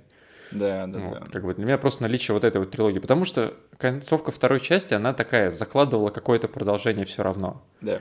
То есть все живы, счастливая семья, они куда-то летят, найдут их, не найдут, как бы. Да, имеем, что имеем, но хотя бы это прям жирная точка какая-то в конце. Мгм. А, слушай, насколько мы знаем, да, вот эм, тот чужой, с которым э, Рипли э, выдает э, Т-800 в конце этого фильма, да, это, насколько мы знаем, последний чужой во вселенной чужих, да, последний ксеноморф. Я всегда относился к этому так. Потому что всех остальных они огнеметом она сама и пожарила на планете чужих. Ну и там потом ядерка взорвалась, потому что реакторы были неисправны. Мгм. Ну ничего, я уверен, Майкл Фассбендер наготовит еще. Да. То есть вот наличие всего, что после третьей части происходило, оно как бы руинит вообще весь worldbuilding, потому что в любой точке вселенной в этот момент может появиться какая-нибудь вот эта черная фигня, да, которую какой-нибудь сумасшедший андроид решил опять э, выбросить, или какие-нибудь придурки пошли отлить, и там, не знаю, им в ухо залетела очередная какая-то спора, все, все опять чужие. Чужие налево, чужие направо, всем чужие бесплатно, короче, раздаются. Самое забавное, что если бы вот на этой планете тюрьме появился бы инженер, да, его, скорее всего, не заметил бы никто, потому что он бы сошел за еще одного лысого заключенного. Такие, эй, чувак, ты что отлыниваешь от работы? Давай быстренько на, смену. Чисти эти трубы. И инженер такой, блин, э, создание человечества было большой ошибкой. И пошел чистить трубы вилкой. Вот так вот, как я вилкой-то буду чистить? Вот так вот, раз, раз. раз. Зеленый инженер. Ох, а, если Ридли Скотт не работает над своим третьим фильмом из серии Прометей Зеленый инженер, то я не знаю, чем он еще занимается. Вот как ты решил потратить нашу сверхсилу по поводу предсказания, да, будущего? Да, детка, это мои подкастные предсказания. А, к слову, про Прометея и вот Чужой Завет, знаешь, что еще интересно, я почерпнул для себя из Чужого 3 а, в тематическом плане. Это что, э, мне кажется, это первый Чужой, да, где затронули религиозные темы. Ну, да, наверное. Потому что именно за это же клевали потом Прометея, да, и Чужой Завет. А начиналось-то, оказывается, все тут. Блин, ну не знаю, я вообще не хочу клевать этот фильм за религиозные темы, потому что все как-то вплетено, да, в мир, в котором это происходит, и в нарратив, в отличие от всего, что потом было. С этими флейтами и прочей фигней. То есть ты хочешь сказать, что у Финчера получилось лучше, чем у Скотта в этом плане, да? Блин, я даже после просмотра два раза этого фильма, я готов вот эту всю религиозную тему тут вообще спокойно проглатывать и как бы нормально к ней относиться. Стоп, окей, у меня для тебя такой более роковой вопрос. Чужой 3 или Прометей? Так, Прометей это у нас... Блин, нет, Чужой 3, Чужой 3, Чужой 3. Блин, зачем я А, задумался? даже? Да. Я думал, тебе Прометей, в принципе, нравится больше, чем мне. Я его, э, когда я первый раз посмотрел, мне очень понравился. Мгм. Второй раз я его посмотрел, он мне меньше понравился. И кажется, я даже третий раз потом посмотрел, и он мне вообще не понравился. Да, мне Прометей тоже не очень нравится. Чужой Завет, я, в принципе, к нему равнодушен, но я иногда его зачищаю, да, в нем не так все плохо, как может показаться на первый взгляд. А, не, Завет меня вообще оскорбил, когда я в кино смотрел. Вот, да, я перед тобой иногда его защищаю, но Давно у меня сейчас я... просто на это силы нет. Давно я не вспоминал фильмы, которые меня оскорбляют. Вот, короче, «Чужой завет». Угу. Я, возможно, из-за того, что я пошел в кино и потратил деньги на билет и mm. оскорбился. Кажется, это я тебе порекомендовал, да, да, я тебе порекомендовал пойти потратить деньги на него. Да, не благодари, Денис, не благодари. Mm. Слушай, я на эту тему хотел сказать, э, вот в «Чужом 3», знаешь, у меня вот какая проблема, значит, э, они явно пытаются провести какую-то параллель с Мессией, да, и с Рипли, то есть он даже в позе Христа в конце улетает в лаву, да. То есть мне кажется, что задумка тут была примерно такой, что вот появляется левая тетка, да, в колонии мужиков, ее никто не уважает, но в конце концов они становятся на ее сторону и видят в ней некую миссию, да, потому что вот э, видел, да, реакцию Морса и Ара на вот этого вот 85, да, как они ей помогают угу. в конце, то есть, да. и как они ее не уважают в э, сценах, которые ведут ко всему этому. Угу. То есть они начинают ей верить, да, благодаря ней. Угу. И то есть для них она становится такой практически религиозной фигурой. У меня какой вопрос? Ну они же и так были верующими, нет? Такая прелесть в том, что вот все, что ты описал, оно здесь, да. знаешь, между строк, настолько между строк, да, что как бы никто тебе в лицо не тычет. Смотри, смотри, типа, э, там, этот Морс не встал на колени, да, и не начал молиться ей, не закричал вот это вот, э, то есть он там не начал, не знаю, какую-нибудь икону на стене вырезать э, заточкой, типа, по вот этому слою дерьмеца на стене, как бы ничего этого нет. То есть оно, хочешь, типа, интерпретировать, так интерпретируй, типа. Потому что в театральной версии она как бы вообще падает с этим, с честбастером, который у нее из груди вырывается, и она типа его обнимает типа вот ее новое дитя, как бы, на самом деле, как бы дитя непорочного зачатия, да, получается, потому что все это произошло без участия, типа, там, мужчины, она вот родила еще как это все можно трактовать как тебе угодно, но все так между строк, типа, на самом деле тут все остальное, оно немножечко для меня перетаскивает на себя одеяло. Э, я, кстати, был немножечко разочарован, когда я смотрел расширенную версию, и там не было этого момента, где из нее вылазит этот вот честбастер в конце. Угу. Потому что в расширенной версии она просто падает, там никто да. не вылупляется. Да, да, да. Ну, слушай, просто у меня такая проблема, опять же, что вот это все есть, да, но мне кажется, что это было бы намного более эффективно, если бы нам показали, что, не знаю, возможно, они либо не верили, либо ложно верили, либо притворялись, но просто они и так верили. Да, да, да это не основной нарратив этого фильма, то есть там а, у этого фильма как бы по сути вот этот стержень, он очень-очень тонкий, да, и надломлен на, не, на некоторых местах. Да, да, да.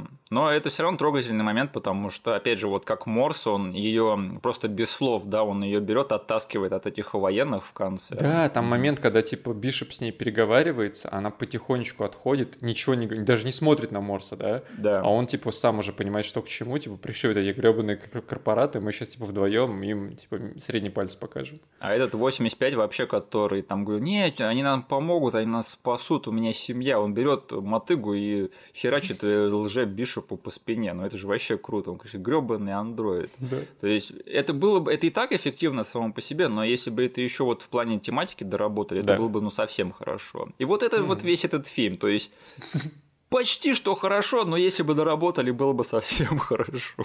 Да. Знаешь, единственное, что э, мне нравится, как они, опять же, довели до какой-то кульминации, это вообще вот тема всей инфернальности Уэйланд Ютани. Мне кажется, она тут здорово преподнесена, потому что они настоящие злодеи этого фильма. То есть они весь фильм пытаются думать, как нам спасти мир от Уэйланд Ютани? Надо поскорее грохнуть ксеноморфа. Да, причем, блин, эта компания тут просто в абсолюте, да, по части э, того, что они знают о тебе, да, зачем они наблюдают, они просто знают все. То есть ты просканировал да. себя в спасательной капсуле в раздолбанном корабле, они уже знают твои результаты анализов.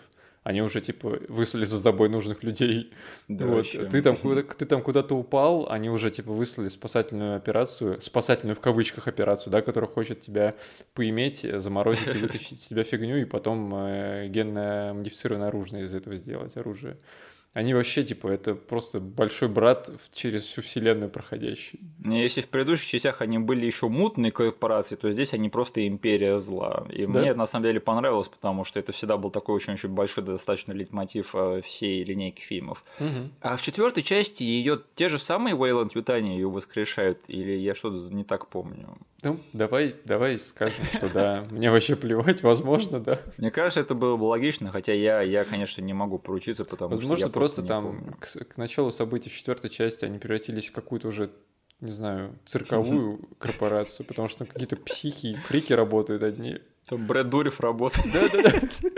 То есть, как только вы нанимаете Брэда Дурева в свою корпорацию, все, типа, то уже вверх пути не будет, вы только по наклонной пойдете. Который облизывает стекло, за которым стоит ксеноморф, потому что хочет с ним засосаться. Прилетает Бишоп на планету и такой говорит, я хочу достать из тебя вот эту штуку, чтобы начать с ней засасываться. Ты можешь мне поверить? Ты можешь дать эту штуку мне? Блин, Брэд Дурев должен быть во всех фильмах, не только из серии «Чужих», но и вообще во всех. Кстати, знаешь, опять же, где вот, э, возвращаясь к теме религии, да, и того, как Рипли, возможно, вдохновляет, а, возможно, не очень вдохновляет. Почему это немножечко не работает для меня?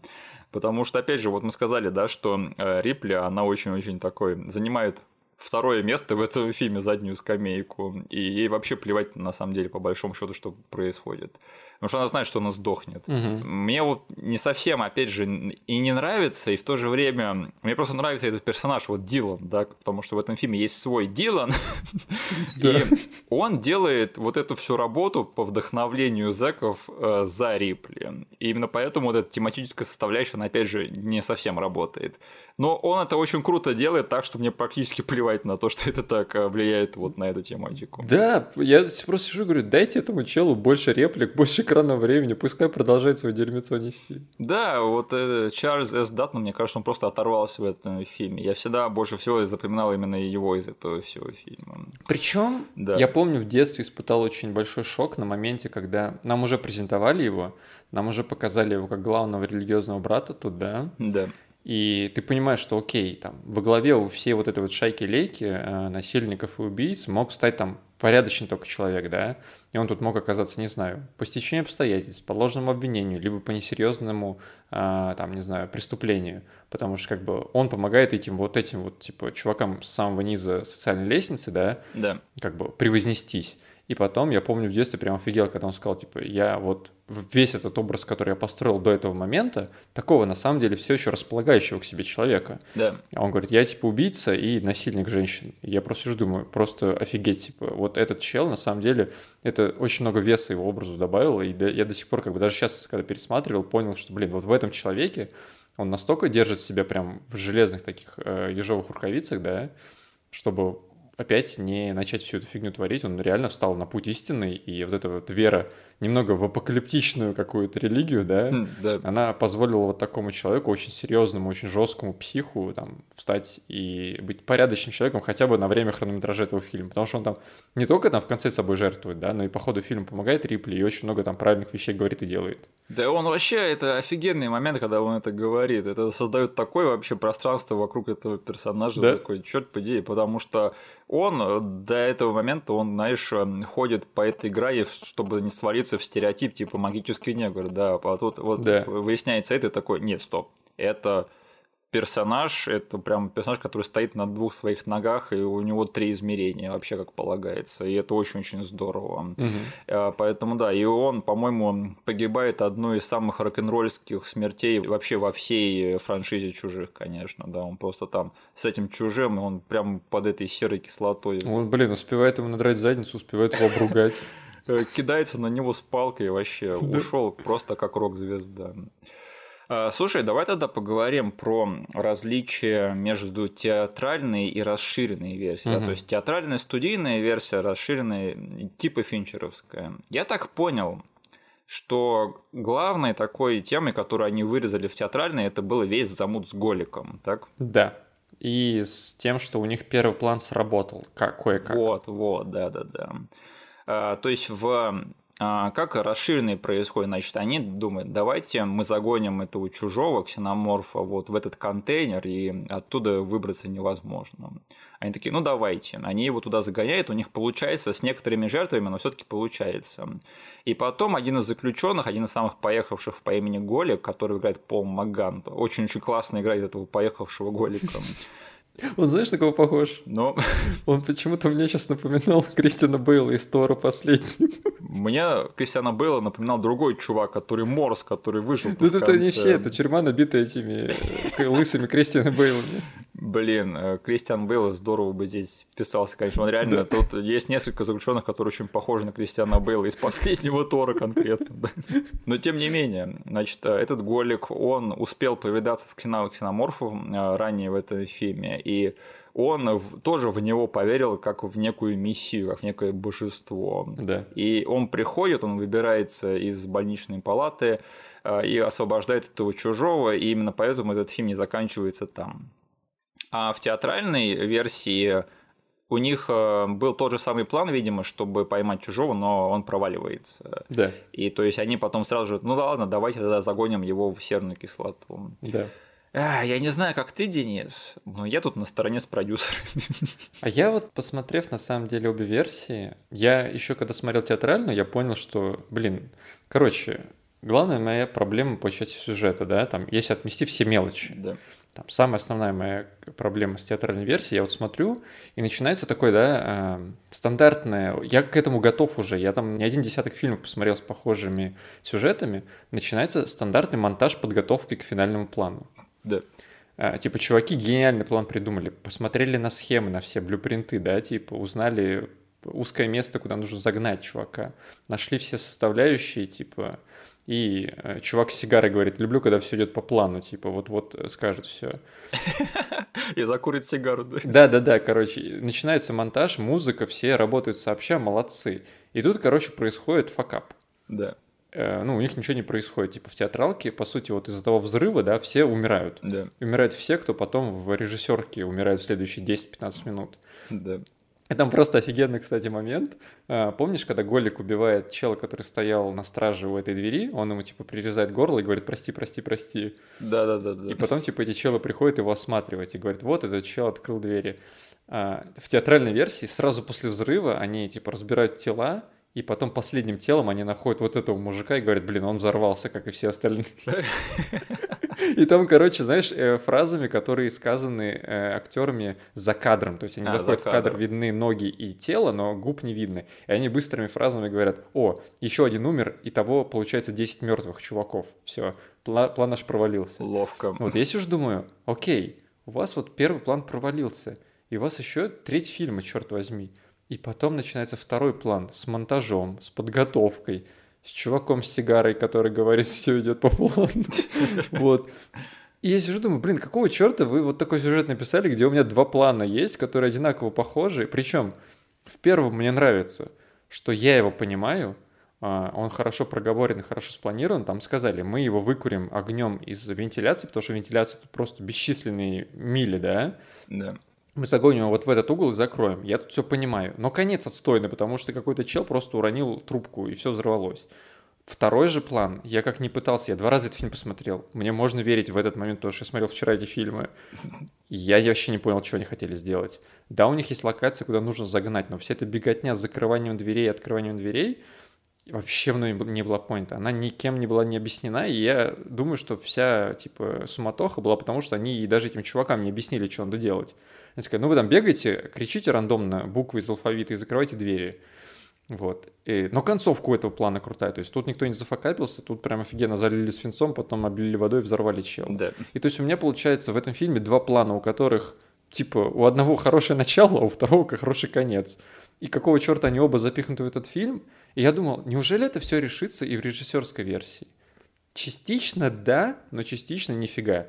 Все еще эти два плана, все еще тот же самый монтаж. Я все равно сижу и думаю, блин, причем в режиссерке первый план заканчивается, когда хронометраж час сорок, кажется. Я подумал, что фильм заканчивается. Да, я говорю, вот, все. Придумайте сейчас какую-нибудь, не знаю, замут внутри вот этой вот локации. Не нужно мутить план со свинцом. Все, у вас отличный хрон- хронометраж. У вас один план есть, один монтаж. Пожалуйста, застопорите тут. Прилетает Бишоп, начинает свою канитель нести. Все, завязываем, бросаем Рипли в, в лаву. Пожалуйста. Но нет. Они решили еще поговорить про религию и про искупление. Да. Но это реально должно было быть так, что у них подготовка к финальному плану, он идет к чертям, и им приходится импровизировать. Да. И таким образом случается вторая экшн-сцена. Почему я сказал, что я на стороне с продюсерами? Это потому что, опять же, вот было ощущение, что фильм заканчивается, и он не закончился. Мгм. Оказалось, что впереди-то еще час фильма. И я могу понять, что они такие, стоп, это надо как-то урезать, чтобы это как-то на темп повествования повлиять все-таки, чтобы он был намного более удобоварим. Но э, как считывается расширенная версия, то есть она, опять же, тематически более богата, да, то есть тут, опять же, вот эта религиозная тема того, что Голик поверил в ложного бога, бла-бла-бла. И то есть, на самом деле, ни одна из этих версий, я не скажу, что идеальная, да, то есть одна короче, но тупее, вторая длиннее, э, богаче тематически, но в то же время это просто, опять же, по логике сюжета по-дурацки выглядит, что они такие поймали его, а потом этот чувак пришел, отпустил, и по сути мы сейчас просто потратили время впустую какое-то. Да, да, да, да. Это тоже меня выбесило дико, что как бы они на самом деле и так в структуре, к которой у меня есть какие-то вопросы, да, Мгм. они добавили еще больше мяса вот этого, которое делает из первого плана еще более глобальную штуку, законченную причем, на которую точно нужно ставить точку, но они не ставят ее, и впереди еще час хронометража. Ну, в общем, я прекрасно понимаю, почему Финчер мог сказать, типа, блин, эту хрень не спасти, короче, с меня хватит, делайте, что хотите. Хоть длинную, хоть короткую версию вообще, хоть, не знаю, хоть делайте из этого короткометражный фильм, мне плевать, я пошел снимать «Семьи Зодиака». А на самом деле, знаешь, что я увидел во всей вот этой вот канители с беготней по коридорам? Мне кажется, что они хотели сделать фильм про охоту на чужих. М. То есть, знаешь, вот что бы я сделал с «Чужим 3», если бы у меня вот была такая возможность. Я бы такой подумал, «Чужой 3», хм, ну давайте сделаем три чужих в этом фильме. То есть в первом было один чужой, во втором было много чужих, а здесь пускай будет три. И знаешь, там опять же вот эта непонятка, из э, быка или из собаки, он там в разных версиях выбирается. Я бы сделал один из быка, один из собаки и один из человека. Мгм. А, Сигурни Уивер не хотела, чтобы в этом фильме были пушки, да, это была ее просьба. Такой, ладно, хорошо, устроим охоты на троих чужих с тем, что есть под рукой. А, Главное не наступать в капканы, а то у YouTube обзорщиков жопы сгорят, да. А, И, по-моему, примерно такая амбиция у этого фильма и была, то есть устроить охоту на ксеноморфа. Но как бы проблема в том, что вот все эти сцены, где заключенные идут против ксеноморфа, они сняты просто бардачно и в сюжет не укладывается. Вот серьезно. Но мне кажется, что фильм про охоту на ксеноморфа с э, отмороженными зэками, да, у которых нет э, пушек, но есть всякие там железяки под рукой, мне кажется, это было бы здорово. Э, Мне понравилась, опять же, только кульминация, даже вот не эта беготня по плоским коридорам, а вот когда они сначала, сначала его утопили в горячей сере, а потом он выбрался оттуда, Это очень круто. и Рипли залила его холодной водой, и он херакнулся вообще на части. Вот это было реально круто в стиле Джеймса Кэмерона. Да? Я бы, типа, попробовал бы, на самом деле, не знаю, получилось бы, нет, пофиксить это как, но вот как ты сказал, по той модели пойти, что они хотят сначала выкурить его огнем из вентиляции, Да. обмазывают все, у них все идет не по плану, они взрывают раньше времени, и вот эта вся движуха, потому что там, типа, начинается ад, куча людей горит, бегает как ошпаренные, да, Да. и начинается вот в этом всем хаосе, а, типа, и- и идея заманить его вот там в другую комнату, да, то есть и плавно из э, разрушившегося плана они как бы с помощью какой-то импровизации доходят до того, что окей, надо вот в эту локу его заманить, там кем-то пожертвовать и залить его свинцом. Да, да, да. Но, в общем, к сожалению, даже то, что есть, тут особо смотреть не на что, потому что, опять же, этот фильм, он снят косячно. Я бы хотел посмотреть на то, как этот фильм бы выглядел, если бы Финчеру развязали руки, потому что он кино снимать умеет. А, Но вот, э, опять же, в плане того, как этот фильм выглядит, ну, блин, э, эффекты тут, конечно, Тут, конечно, много чего желать они оставляют. Блин, каждый раз, когда они Да. пытаются именно спецэффектами чужого показывать, да, причем недавно же как раз Коридор Крю обсирали вот эту всю тему, она просто ужасно выглядит. То есть это же даже не компьютерная графика, да? Они просто его, ну, вставляли в кадр. Да, да, То есть они использовали, кажется, миниатюрку, да, то есть там такого этого папета типа, там показывали, как они его делали, а, и просто в другой локации его снимали, в другом масштабе и вклеивали в кадр. Ну, Там освещение вообще не совпадает. Да, да, да, Мгм. типа супер отстойно. Но в этом фильме есть моменты, когда чужой по старинке вставлен в, в костюме. Вот это круто. Это очень круто. Я понимаю, блин, насколько все-таки этот монстр работает в правильных руках, да, типа, когда его не пытаются, там, не знаю, вставить на компе или вклеить в кадр. Вот если, не знаю, темень, чел в костюме в нужном освещении, ты не понимаешь, что там происходит, это все еще работает. Это просто гениальный дизайн монстра, который можно запихнуть в темную какую-то комнату рядом с трубами со всякой фигней, и он будет смотреться дико страшно. Да, тут э, очень крутой новый дизайн этого чужого, да, потому что в этот раз он выбрался и то ли из быка, то ли из собаки, в зависимости от какой версии вы. Э, смотрите. И мне на самом деле вот костюм вот этого чужого нравится даже больше, чем из первого чужого, потому что здесь он такой намного более мускулистый, по-моему, намного более крупный. И передвигается он, конечно, получше лучше, чем в первом фильме, потому что там они не знали, как заставить его правильно двигаться. Угу. Да, но вот э, вне, в моментах, где они накладывают левого чужого в кадр, все выглядит хорошо. Как только включается вот эта вот недографика, это очень-очень плохо выглядит. В общем, знаешь, я хоть и критичен местами к этому фильму, я все равно скажу, что я не ненавижу этот фильм вообще ни разу. Угу. Да, он очень депрессивный, но у меня уже начинает такое уважение а, вызывать тот факт, что вот он был таким рисковым, что он не пошел на поводу у фанатов, попытался сделать что-то свое. А, хоть он эту рисковость не до конца и оправдывает в конце, но компетентности в реализации всего этого достаточно, чтобы я не считал этот фильм полным дерьмом. То есть угу. я все равно не знаю, как этот фильм смотреть, да, потому что, ну, сразу после чужих мне этот фильм смотреть не хочется, нет, спасибо. Я хочу представлять, что вот у этих вот а, троих э, в компании андроида все будет хорошо, да, и в компании кота, но как бы отдельно тоже особо не хочется смотреть. Раз в 10 лет, наверное, только чтобы вспомнить, что там происходило. Потому что какая-то ценность у этого фильма все-таки есть, да, причем э, благодаря тому же касту, потому что тут актерский состав великолепен. Э, я хоть и в детстве считал, что все эти мужики лысые, они сливались в одного, но сейчас я тут э, вижу очень-очень много знакомых лиц, да. Оба Кристиана Бейла великолепны. Про Дилана мы уже сказали, что он дико крут. Чарльз Дэнс в роли доктора Клеменс, э, да. вот, наверное, э, чувак, которого я больше всего подзабыл, и э, такое яркое пятно сейчас в этом фильме. Мужик, который лояльно отнесся к Рипли за первые за очень-очень много лет, и очень-очень жалко было видеть, как его одним из первых выпиливают, конечно. Угу. Это же тот же самый чувак, да, который э, развернулся на 360 градусов в последнем киногерое. Да-да-да. А, Ральф Браун в роли чувака с IQ 85 тоже э, интересный момент. А, про Пола Магана в роли Голика я уже сказал. О, Холт МакКеллани первый раз с Финчером поработал в этом фильме. Ты знаешь, кто это, нет? Подожди, это... Да-да-да.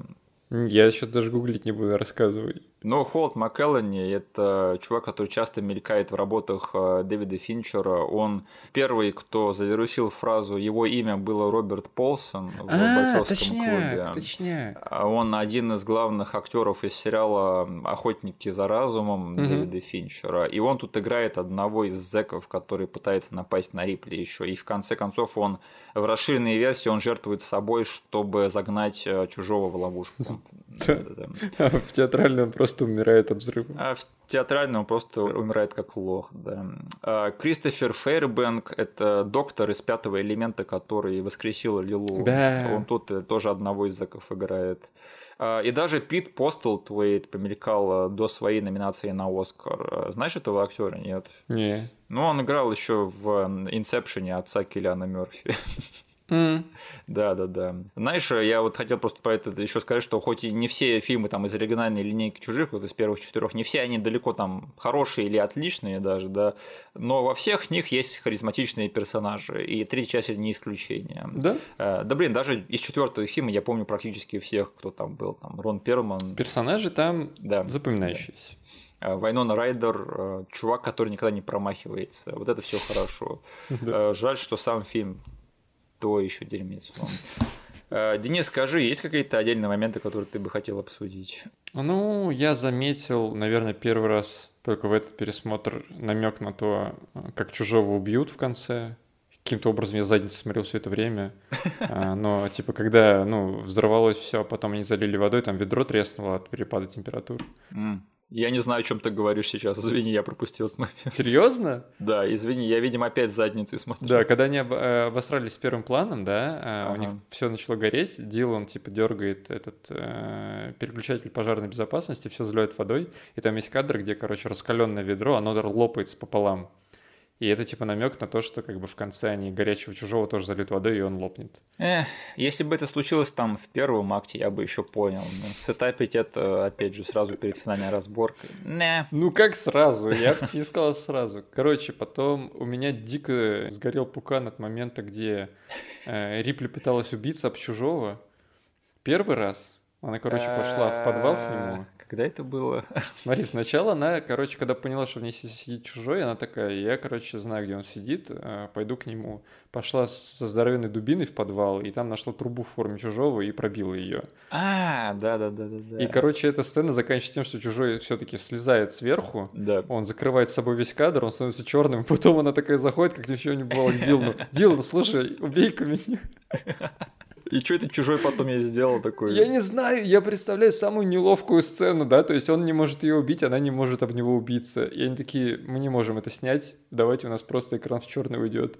И она просто в следующей сцене хардкатом заходит, типа, в камеру к Дилану, говорит, йоу, убей меня. Ну это комично, да, получается? Да, и потом второй раз, когда она пытается... То есть тут какой-то, не знаю, вот именно структурность страдает, потому что когда уже в финальной разборке она там а, загоняет чужого в угол и хватает его за хвост, Да, да, да. и чужой просто как какая-то, не знаю, шавка домашняя выглядит. Ну, блин, ну зачем вы так делаете это с моим любимым монстром на экране? И тут сейчас Рипли просто его обнять хочет, а он типа кринжится от этого. Блин, было бы забавно, если бы этот чужой спустился с трубы, такой на нее шикнул, и потом, знаешь, человеческим голосом такой, ну что уставилась, я пошел. И развернулся бы и залез Уходит обратно. из кадра. Реально бы ушел, так показали бы там на дверь кадр, и он такой уходит человеческой походкой. Да-да-да. Такой выпрямляется, да. Да, да, да. Причем э, вот этот момент с тем, что он не может ее убить, и они э, очень окольными и странными путями доходят до этого, проговаривая несколько раз, там э, Рипли по итогу по щам дает этому чужому, чтобы разозлить. Вот этого все я бы на самом деле избегал, попробовал бы избежать, да, и как ни- каким-нибудь способом изобретательным все-таки вставил в нарратив момент, что она сначала там видит его не атакующим ее вот в медотсеке, Да. и все. И только в конце, когда там им нужно загнать его в локацию, но он на нее не реагирует, а реагирует только когда Дилан ей угрожает. Вот это все можно было бы гораздо умнее все вплести, а не так, что она начинает ему пощечины от- и за хвост его таскать. Ты знаешь, да, вот этот вот, э, наверное, главный кадр из этого фильма, где там Рипли сидит на полу в Да. медотсеке, и чужой прямо к ней э, в лицо вот наклоняется, шипит ей, но не трогает ее. Мгм. Ты знаешь, да, что Финчеру хотели запретить снимать этот, эту сцену. А, да? И ему пришлось там чуть ли не э, в самоволку взять там камеру Сигурни Уивер и вот голову чужого, да, чтобы пойти это все снять. И в Мгм. итоге-то это, блин, самый главный кадр всего этого фильма. Всегда, когда Да. его где-то показывают, всегда вставляют именно этот кадр. Конечно же, Да. Финчер знал лучше, черт побери. Вот, момент на самом деле с э, вылуплением чужого, он и в первой, и во второй версии меня не особо порадовал чем? Тем, что они по итогу показали его, Мгм. потому что для меня в этом фильме есть сцена, которая работает гораздо лучше, как первое появление монстра. Мгм. Оно даже лучше работает для людей, которые этот фильм первыми смотрят во, во вселенной, потому что нам сначала показывают, как он вылезает, не- неважно, из коровы, из собаки, нам просто показывают мелкого чужого, который вылез и побежал. И ты типа в преосвещении видишь этого монстра. Так себе. Но потом идет сцена, когда чел типа под классную песню, который сам напевает, чистит эту трубу. И там, короче, он смотрит в вентиляцию и видит копошащуюся фигню, которая очень стрёмно выглядит. Да. И вот если бы это было первым появлением чужого, как бы все было бы гораздо круче. Я бы типа проглотил вот это все. Но я такой смотрю, блин, да я уже знаю, что это там не собака его. а, это вот тот мелкий хмырь, который только что там 10 минут назад вылез из э, животного. Да. Причем, насколько я понял, в расширенной версии собаки нету, но этот чел почему-то зовет Спайка, когда спускается в эту вентиляцию. Я что-то не увидел собаку, да, но кого-то он позвал по имени Да. Спайк. Да, да, да. Знаешь, я вот э, когда появляется вот этот вот мелкий чужой из э, БК, на самом деле вот этот спецэффект, я так посмотрел на него, подумал, о, слушай, а это неплохо-то выглядит на самом Мгм. деле. Я такой, в этом фильме же будет хороший CGI, да, я все правильно помню, и я, конечно же, жестко ошибался. А, но я когда в подготовке к подкасту я пошел на YouTube, посмотрел там сцену, версию вот эту с собакой, да, где он вылупляется из нее. Мгм. И на самом деле я рад, что я посмотрел расширенную, потому что смотри, как там эта собака скулит э, и там от боли Это пыжится. очень жесткая сцена, Это не для слабонервных, да. но она... Я вот тоже себе пометку поставил, что я считаю, что версия, где он из собаки вылезает лучше, чем корова, банально, потому что она работает на тяжесть всего фильма и на атмосферу. Ну окей. Оно тяжело смотрится, очень тяжело, Мгм. но типа, блин, вы на планете тюрьме, чуваки. Как бы у вас тут и так э, безнадега, давайте как бы вам по полной уже по этому пути будем идти.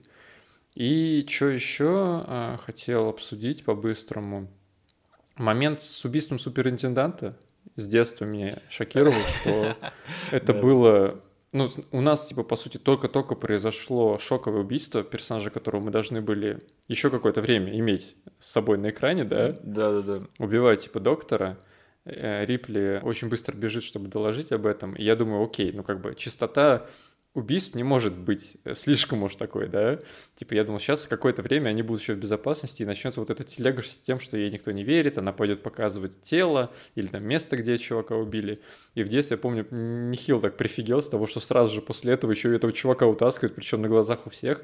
Я всегда испытываю какое-то странное чувство э, удовлетворения, да, когда Да-да-да. персонаж, который всем говорил, вот, пожалуйста, поверьте мне, все, кто ей не верил, прям воочию видят при свете дня, да, что происходит действительно какая-то дичь, и в этот момент все как бы понимают, что окей, началось серьезное дерьмецо, и там еще персонаж один факается очень так, не знаю, прикольно в камеру.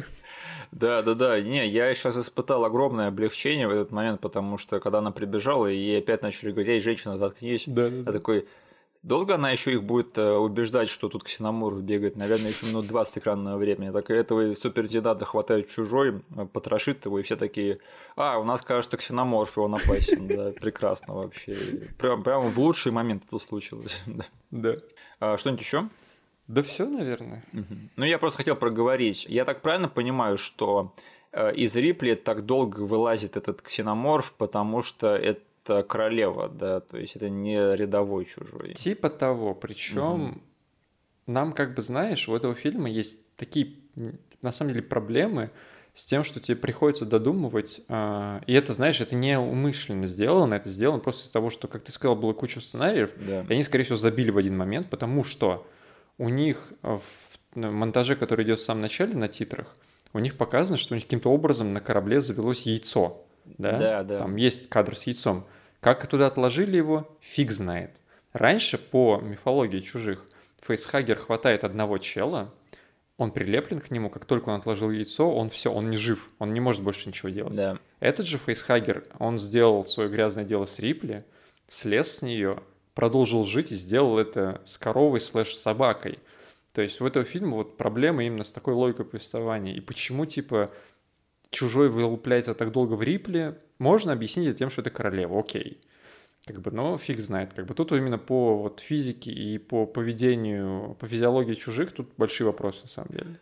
Так э, реально большие вопросы, потому что даже если предположить, что королева вот в конце чужих, она успела отложить яйцо, да, на их э, шаттле, Мгм. что она не могла сделать, потому что к тому моменту Рипли уже отхерачил ей все трубки, да, из своего автомата. Да-да-да. Даже если предположить, что она там из задницы достала яйцо и успела отложить его где-нибудь, да, где-нибудь в погребе, то смотри, этому яйцу ему же нужно движение рядом, чтобы раскрыться Да. и на кого-то налепиться.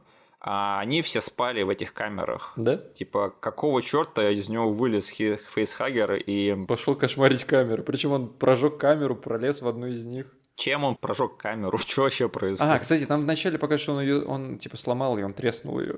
Да-да-да. И я читал, что есть популярная версия того, что все это дело Руга Бишопа. А? А? Но я не хочу так думать о Бишопе. Я не готов. Я Не слишком готов сильно люблю Бишопа. Единственное, я допускаю, что, возможно, он был частично запрограммирован так делать. То есть против своей воли.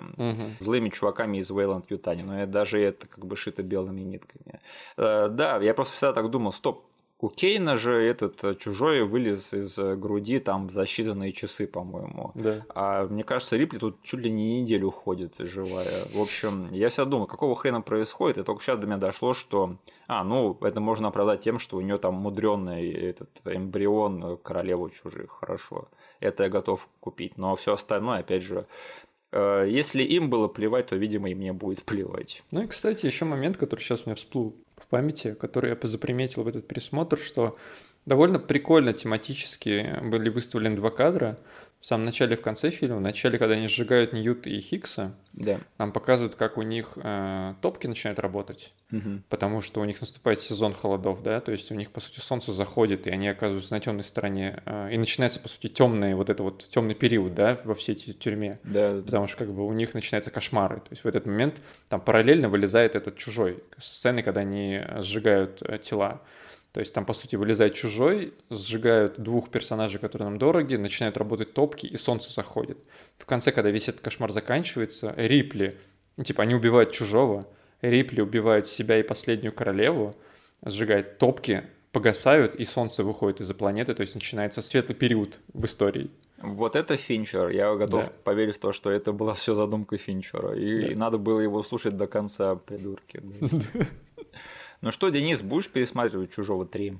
Слушай, наверное, да. То есть, ну, Мгм. не целенаправленно, потому что всегда есть э, там первые два фильма, которые всегда одеяло там как ни крути на себя перетянут. И я просто, если хочу атмосферу, там, не знаю, клаустрофобии, одиночества, я посмотрю первую. Мгм. Если хочу клаустрофобию в компании с морпехами, я посмотрю вторую. Вот. Третью, как не знаю, как действительно DLC-ху в фоне, как дополнительный такой, знаешь, добавочку. И, как я сказал, как в виде марафона спокойно будет смотреться. И я для себя на самом деле решил, что я впредь, наверное, все-таки буду смотреть театралку. Она, во-первых, короче, а я фанат смотреть покороче фильмы. Во-вторых, я сейчас понял, что как бы режиссерка для меня никаких диких открытий не сделала. А как же Голик? Да пофигу на него. Я узнал, что как бы он ответственен за то, что в этом фильме, черт возьми, лишние 40 минут есть. Блин, ну Пол Маган классно сыграл этого Да, психа. да, да, да. Я только ради него, возможно, буду смотреть это расширенную. А, ну да, я, наверное, тоже буду пересматривать. Я ничего сильно криминального в этом фильме не вижу. Но, опять же, редко, да. Я вот могу пересматривать э, «Чужого», наверное, каждый месяц. «Чужих» я могу каждую неделю пересматривать. «Чужого 3» ну, раз в 5-10 лет. Чего не скажешь даже о «Чужом 4», да, которого я вообще не хочу пересматривать. Мгм. Ну что ж, а тогда переходим к финальной рубрике нашего подкаста. Во-первых, я хотел сказать, чувак, у нас с тобой до э, завершения случился еще один большой майлстоун, да, мы преодолели отметку в 600 подписчиков на ютубе. Мгм. Е, еще Круто. одна кругленькая сумма подписчиков. Отметим это закрытием подкаста. Именно, именно. Спасибо всем, кто подписался. И да, не отписывайтесь, пожалуйста. Останьтесь до конца, пожалуйста, не бросайте нас. А, Денис, скажи, что ты посмотрел за последнее время? Блин, так много всего, что надо выбирать одно что-то. Блин, ну ладно, пофигу. Будет потом задел на будущее. Короче, я посмотрел фильм, который... Я даже не помню, где всплыл первый раз для меня. А, Этот фильм называется Deadstream. О, не рассказывай, не рассказывай, я тоже буду его смотреть. Все, без проблем, не рассказываю. Не, ну ты можешь рассказать просто без там сильных подробностей. Как, конечно, конечно. Блин, ты чё? Это фильм, который я буду советовать, хоть я, как и ты, стараюсь не советовать фильм. Ага. Короче, посмотрел я фильм Deadstream. Наткнулся первый раз я на него, когда какой-то чел рассказывал, что он посмотрел его на фестивале на очередном. Да. И там была просто подборка из 10 фильмов, которые он смотрел. У него буквально было полторы-две минуты про этот фильм. А, И там банально из э, концепции меня уже заинтересовало, что это... Он сказал, это хороший found footage фильм. Да. Я подумал, окей, что-то прикольное, что как бы мимо меня прошло, потому что, как бы, ну, как мы с тобой говорили, я стараюсь, как и ты, там, хоть что-то ловить из мокюментари, потому что, ну, не могу ничего своего поделать, этот жанр как бы крепко въелся мне в мозг. Да, да, да. Вот. И я подумал, окей, но из-за того, что этот фильм там только на фестивале прокатали, я подумал, ну, типа, делаю там скидку 2-3 месяца, нужно еще ждать, когда он у нас на стриминговых сервисах появится. Мгм. И забыл про него успешно. Потом внезапно этот фильм каким-то образом всплывает, но я смотрю на него через призму нашей локализации, черт возьми. А, который что-то паранормальная активность, да. Паранормальные явления Дом призраков. Короче, я сразу говорю, этот фильм я рекомендую. Я рекомендую его причем смотреть без трейлеров, без каких-то вещей. Просто идти на него как на хороший микроментри фильм mm-hmm. и получать удовольствие. И ни в коем случае не быть, там, не знаю, в заблуждении от того, что это очередные паранормальные явления, очередная какая-то фигня, которую пытаются нам под этим соусом подать. Это реально фильм, который у нас сейчас идет в кино, а, много где, и я там советую, на самом деле, эм, закрыть глаза на то, что он идет в дубляже, потому что на самом деле его можно спокойно смотреть в дубляже. Если есть возможность, можно дома посмотреть в английском, но это просто офигительный фильм. Okay. Это реально очень крутой фильм. Мы с тобой там что-то говорили э, подобное про то, что, знаешь, вот мы когда «Ведьму из Блэр» обсуждали, я там, не помню, вбрасывал ли это, либо это осталось у меня в голове в виде мысли, и уже э, быстро забываю. Вот, но я там хотел, чтобы у поколения, условно, там, текущего, да, с их форматами медиа, появилось что-то на уровне «Ведьмы из Блэр». Да, то есть потому что тогда было вот это поколение с режиссерами, которые могут взять камеру, ходить где хотят, да, да, и да. снимать, что хотят, и там оказаться в лесу и заблудиться, да? Да, а что было бы, если бы, типа, у нас вот в нынешнем поколении, что камера, по сути, есть у каждого с собой, да? Да. И этот фильм на самом деле делает что-то похожее. Я там не сразу говорю, что, сразу не говорю, что это там ни в коем случае не один в один «Ведьма из Блэр», это просто что-то в этом жанре для нового поколения. И оно делает очень много приятных сюрпризов на этом поприще. Короче, фильм мне очень зашел.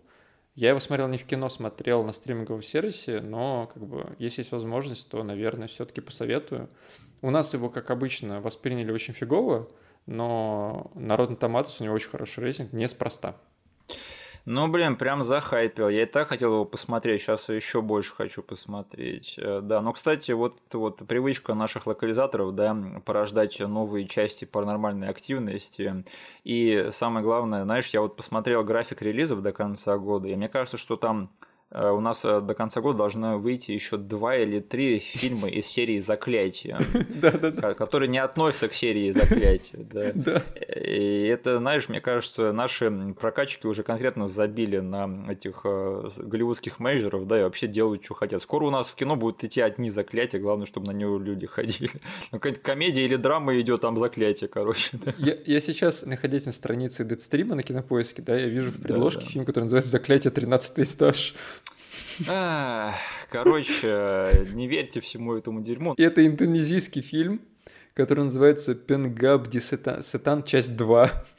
Блин, бедные души, да, которые реально приходят, думают, что это новое заклятие, новая паранормальная активность. Это, конечно, э, это немножечко грустно, но на самом деле это немножечко смешно. Да.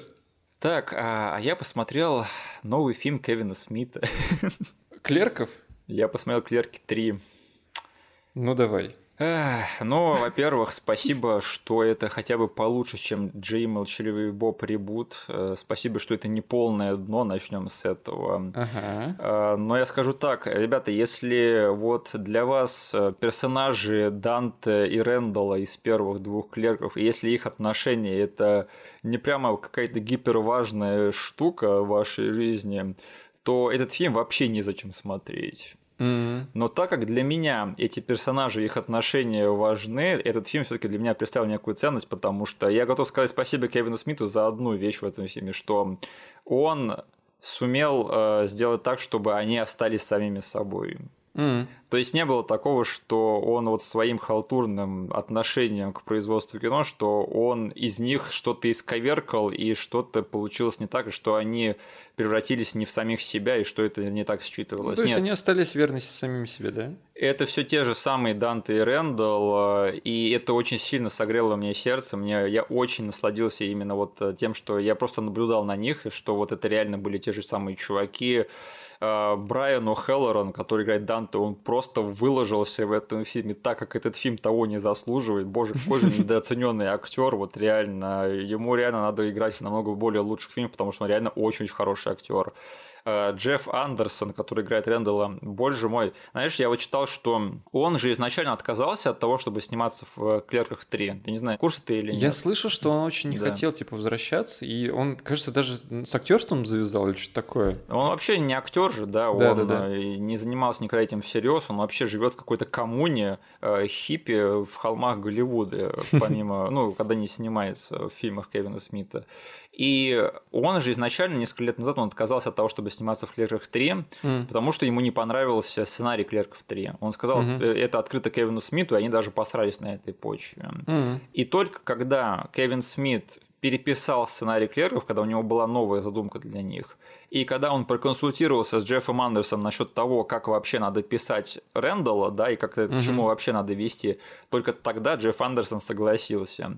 И слава богу, что он не согласился на более халтурную версию Клерков 3, которую мы изначально, видимо, предлагали, и что вот они с Брайаном О'Хеллораном реально протащили вот этих вот персонажей, их отношения через все вот эти вот э, сомнительные моменты, mm. потому что вот реально вот именно на них и держится этот фильм, и только благодаря тому, что я посмотрел на эти, этих же самых чуваков столько лет спустя, только это для меня более или менее вытащило этот фильм, потому что в остальном Боже мой, э, Кевин Смит это просто худший режиссер на свете.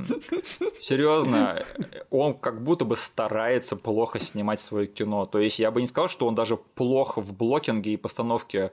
Это вообще это уровень даже не киношколы первого курса, это уровень какой-то короткометражки, который чувак снял для Ютуба впервые в жизни, что-то снимая, взяв камеру. Он реально он как будто бы старается, чтобы его фильмы плохо выглядели.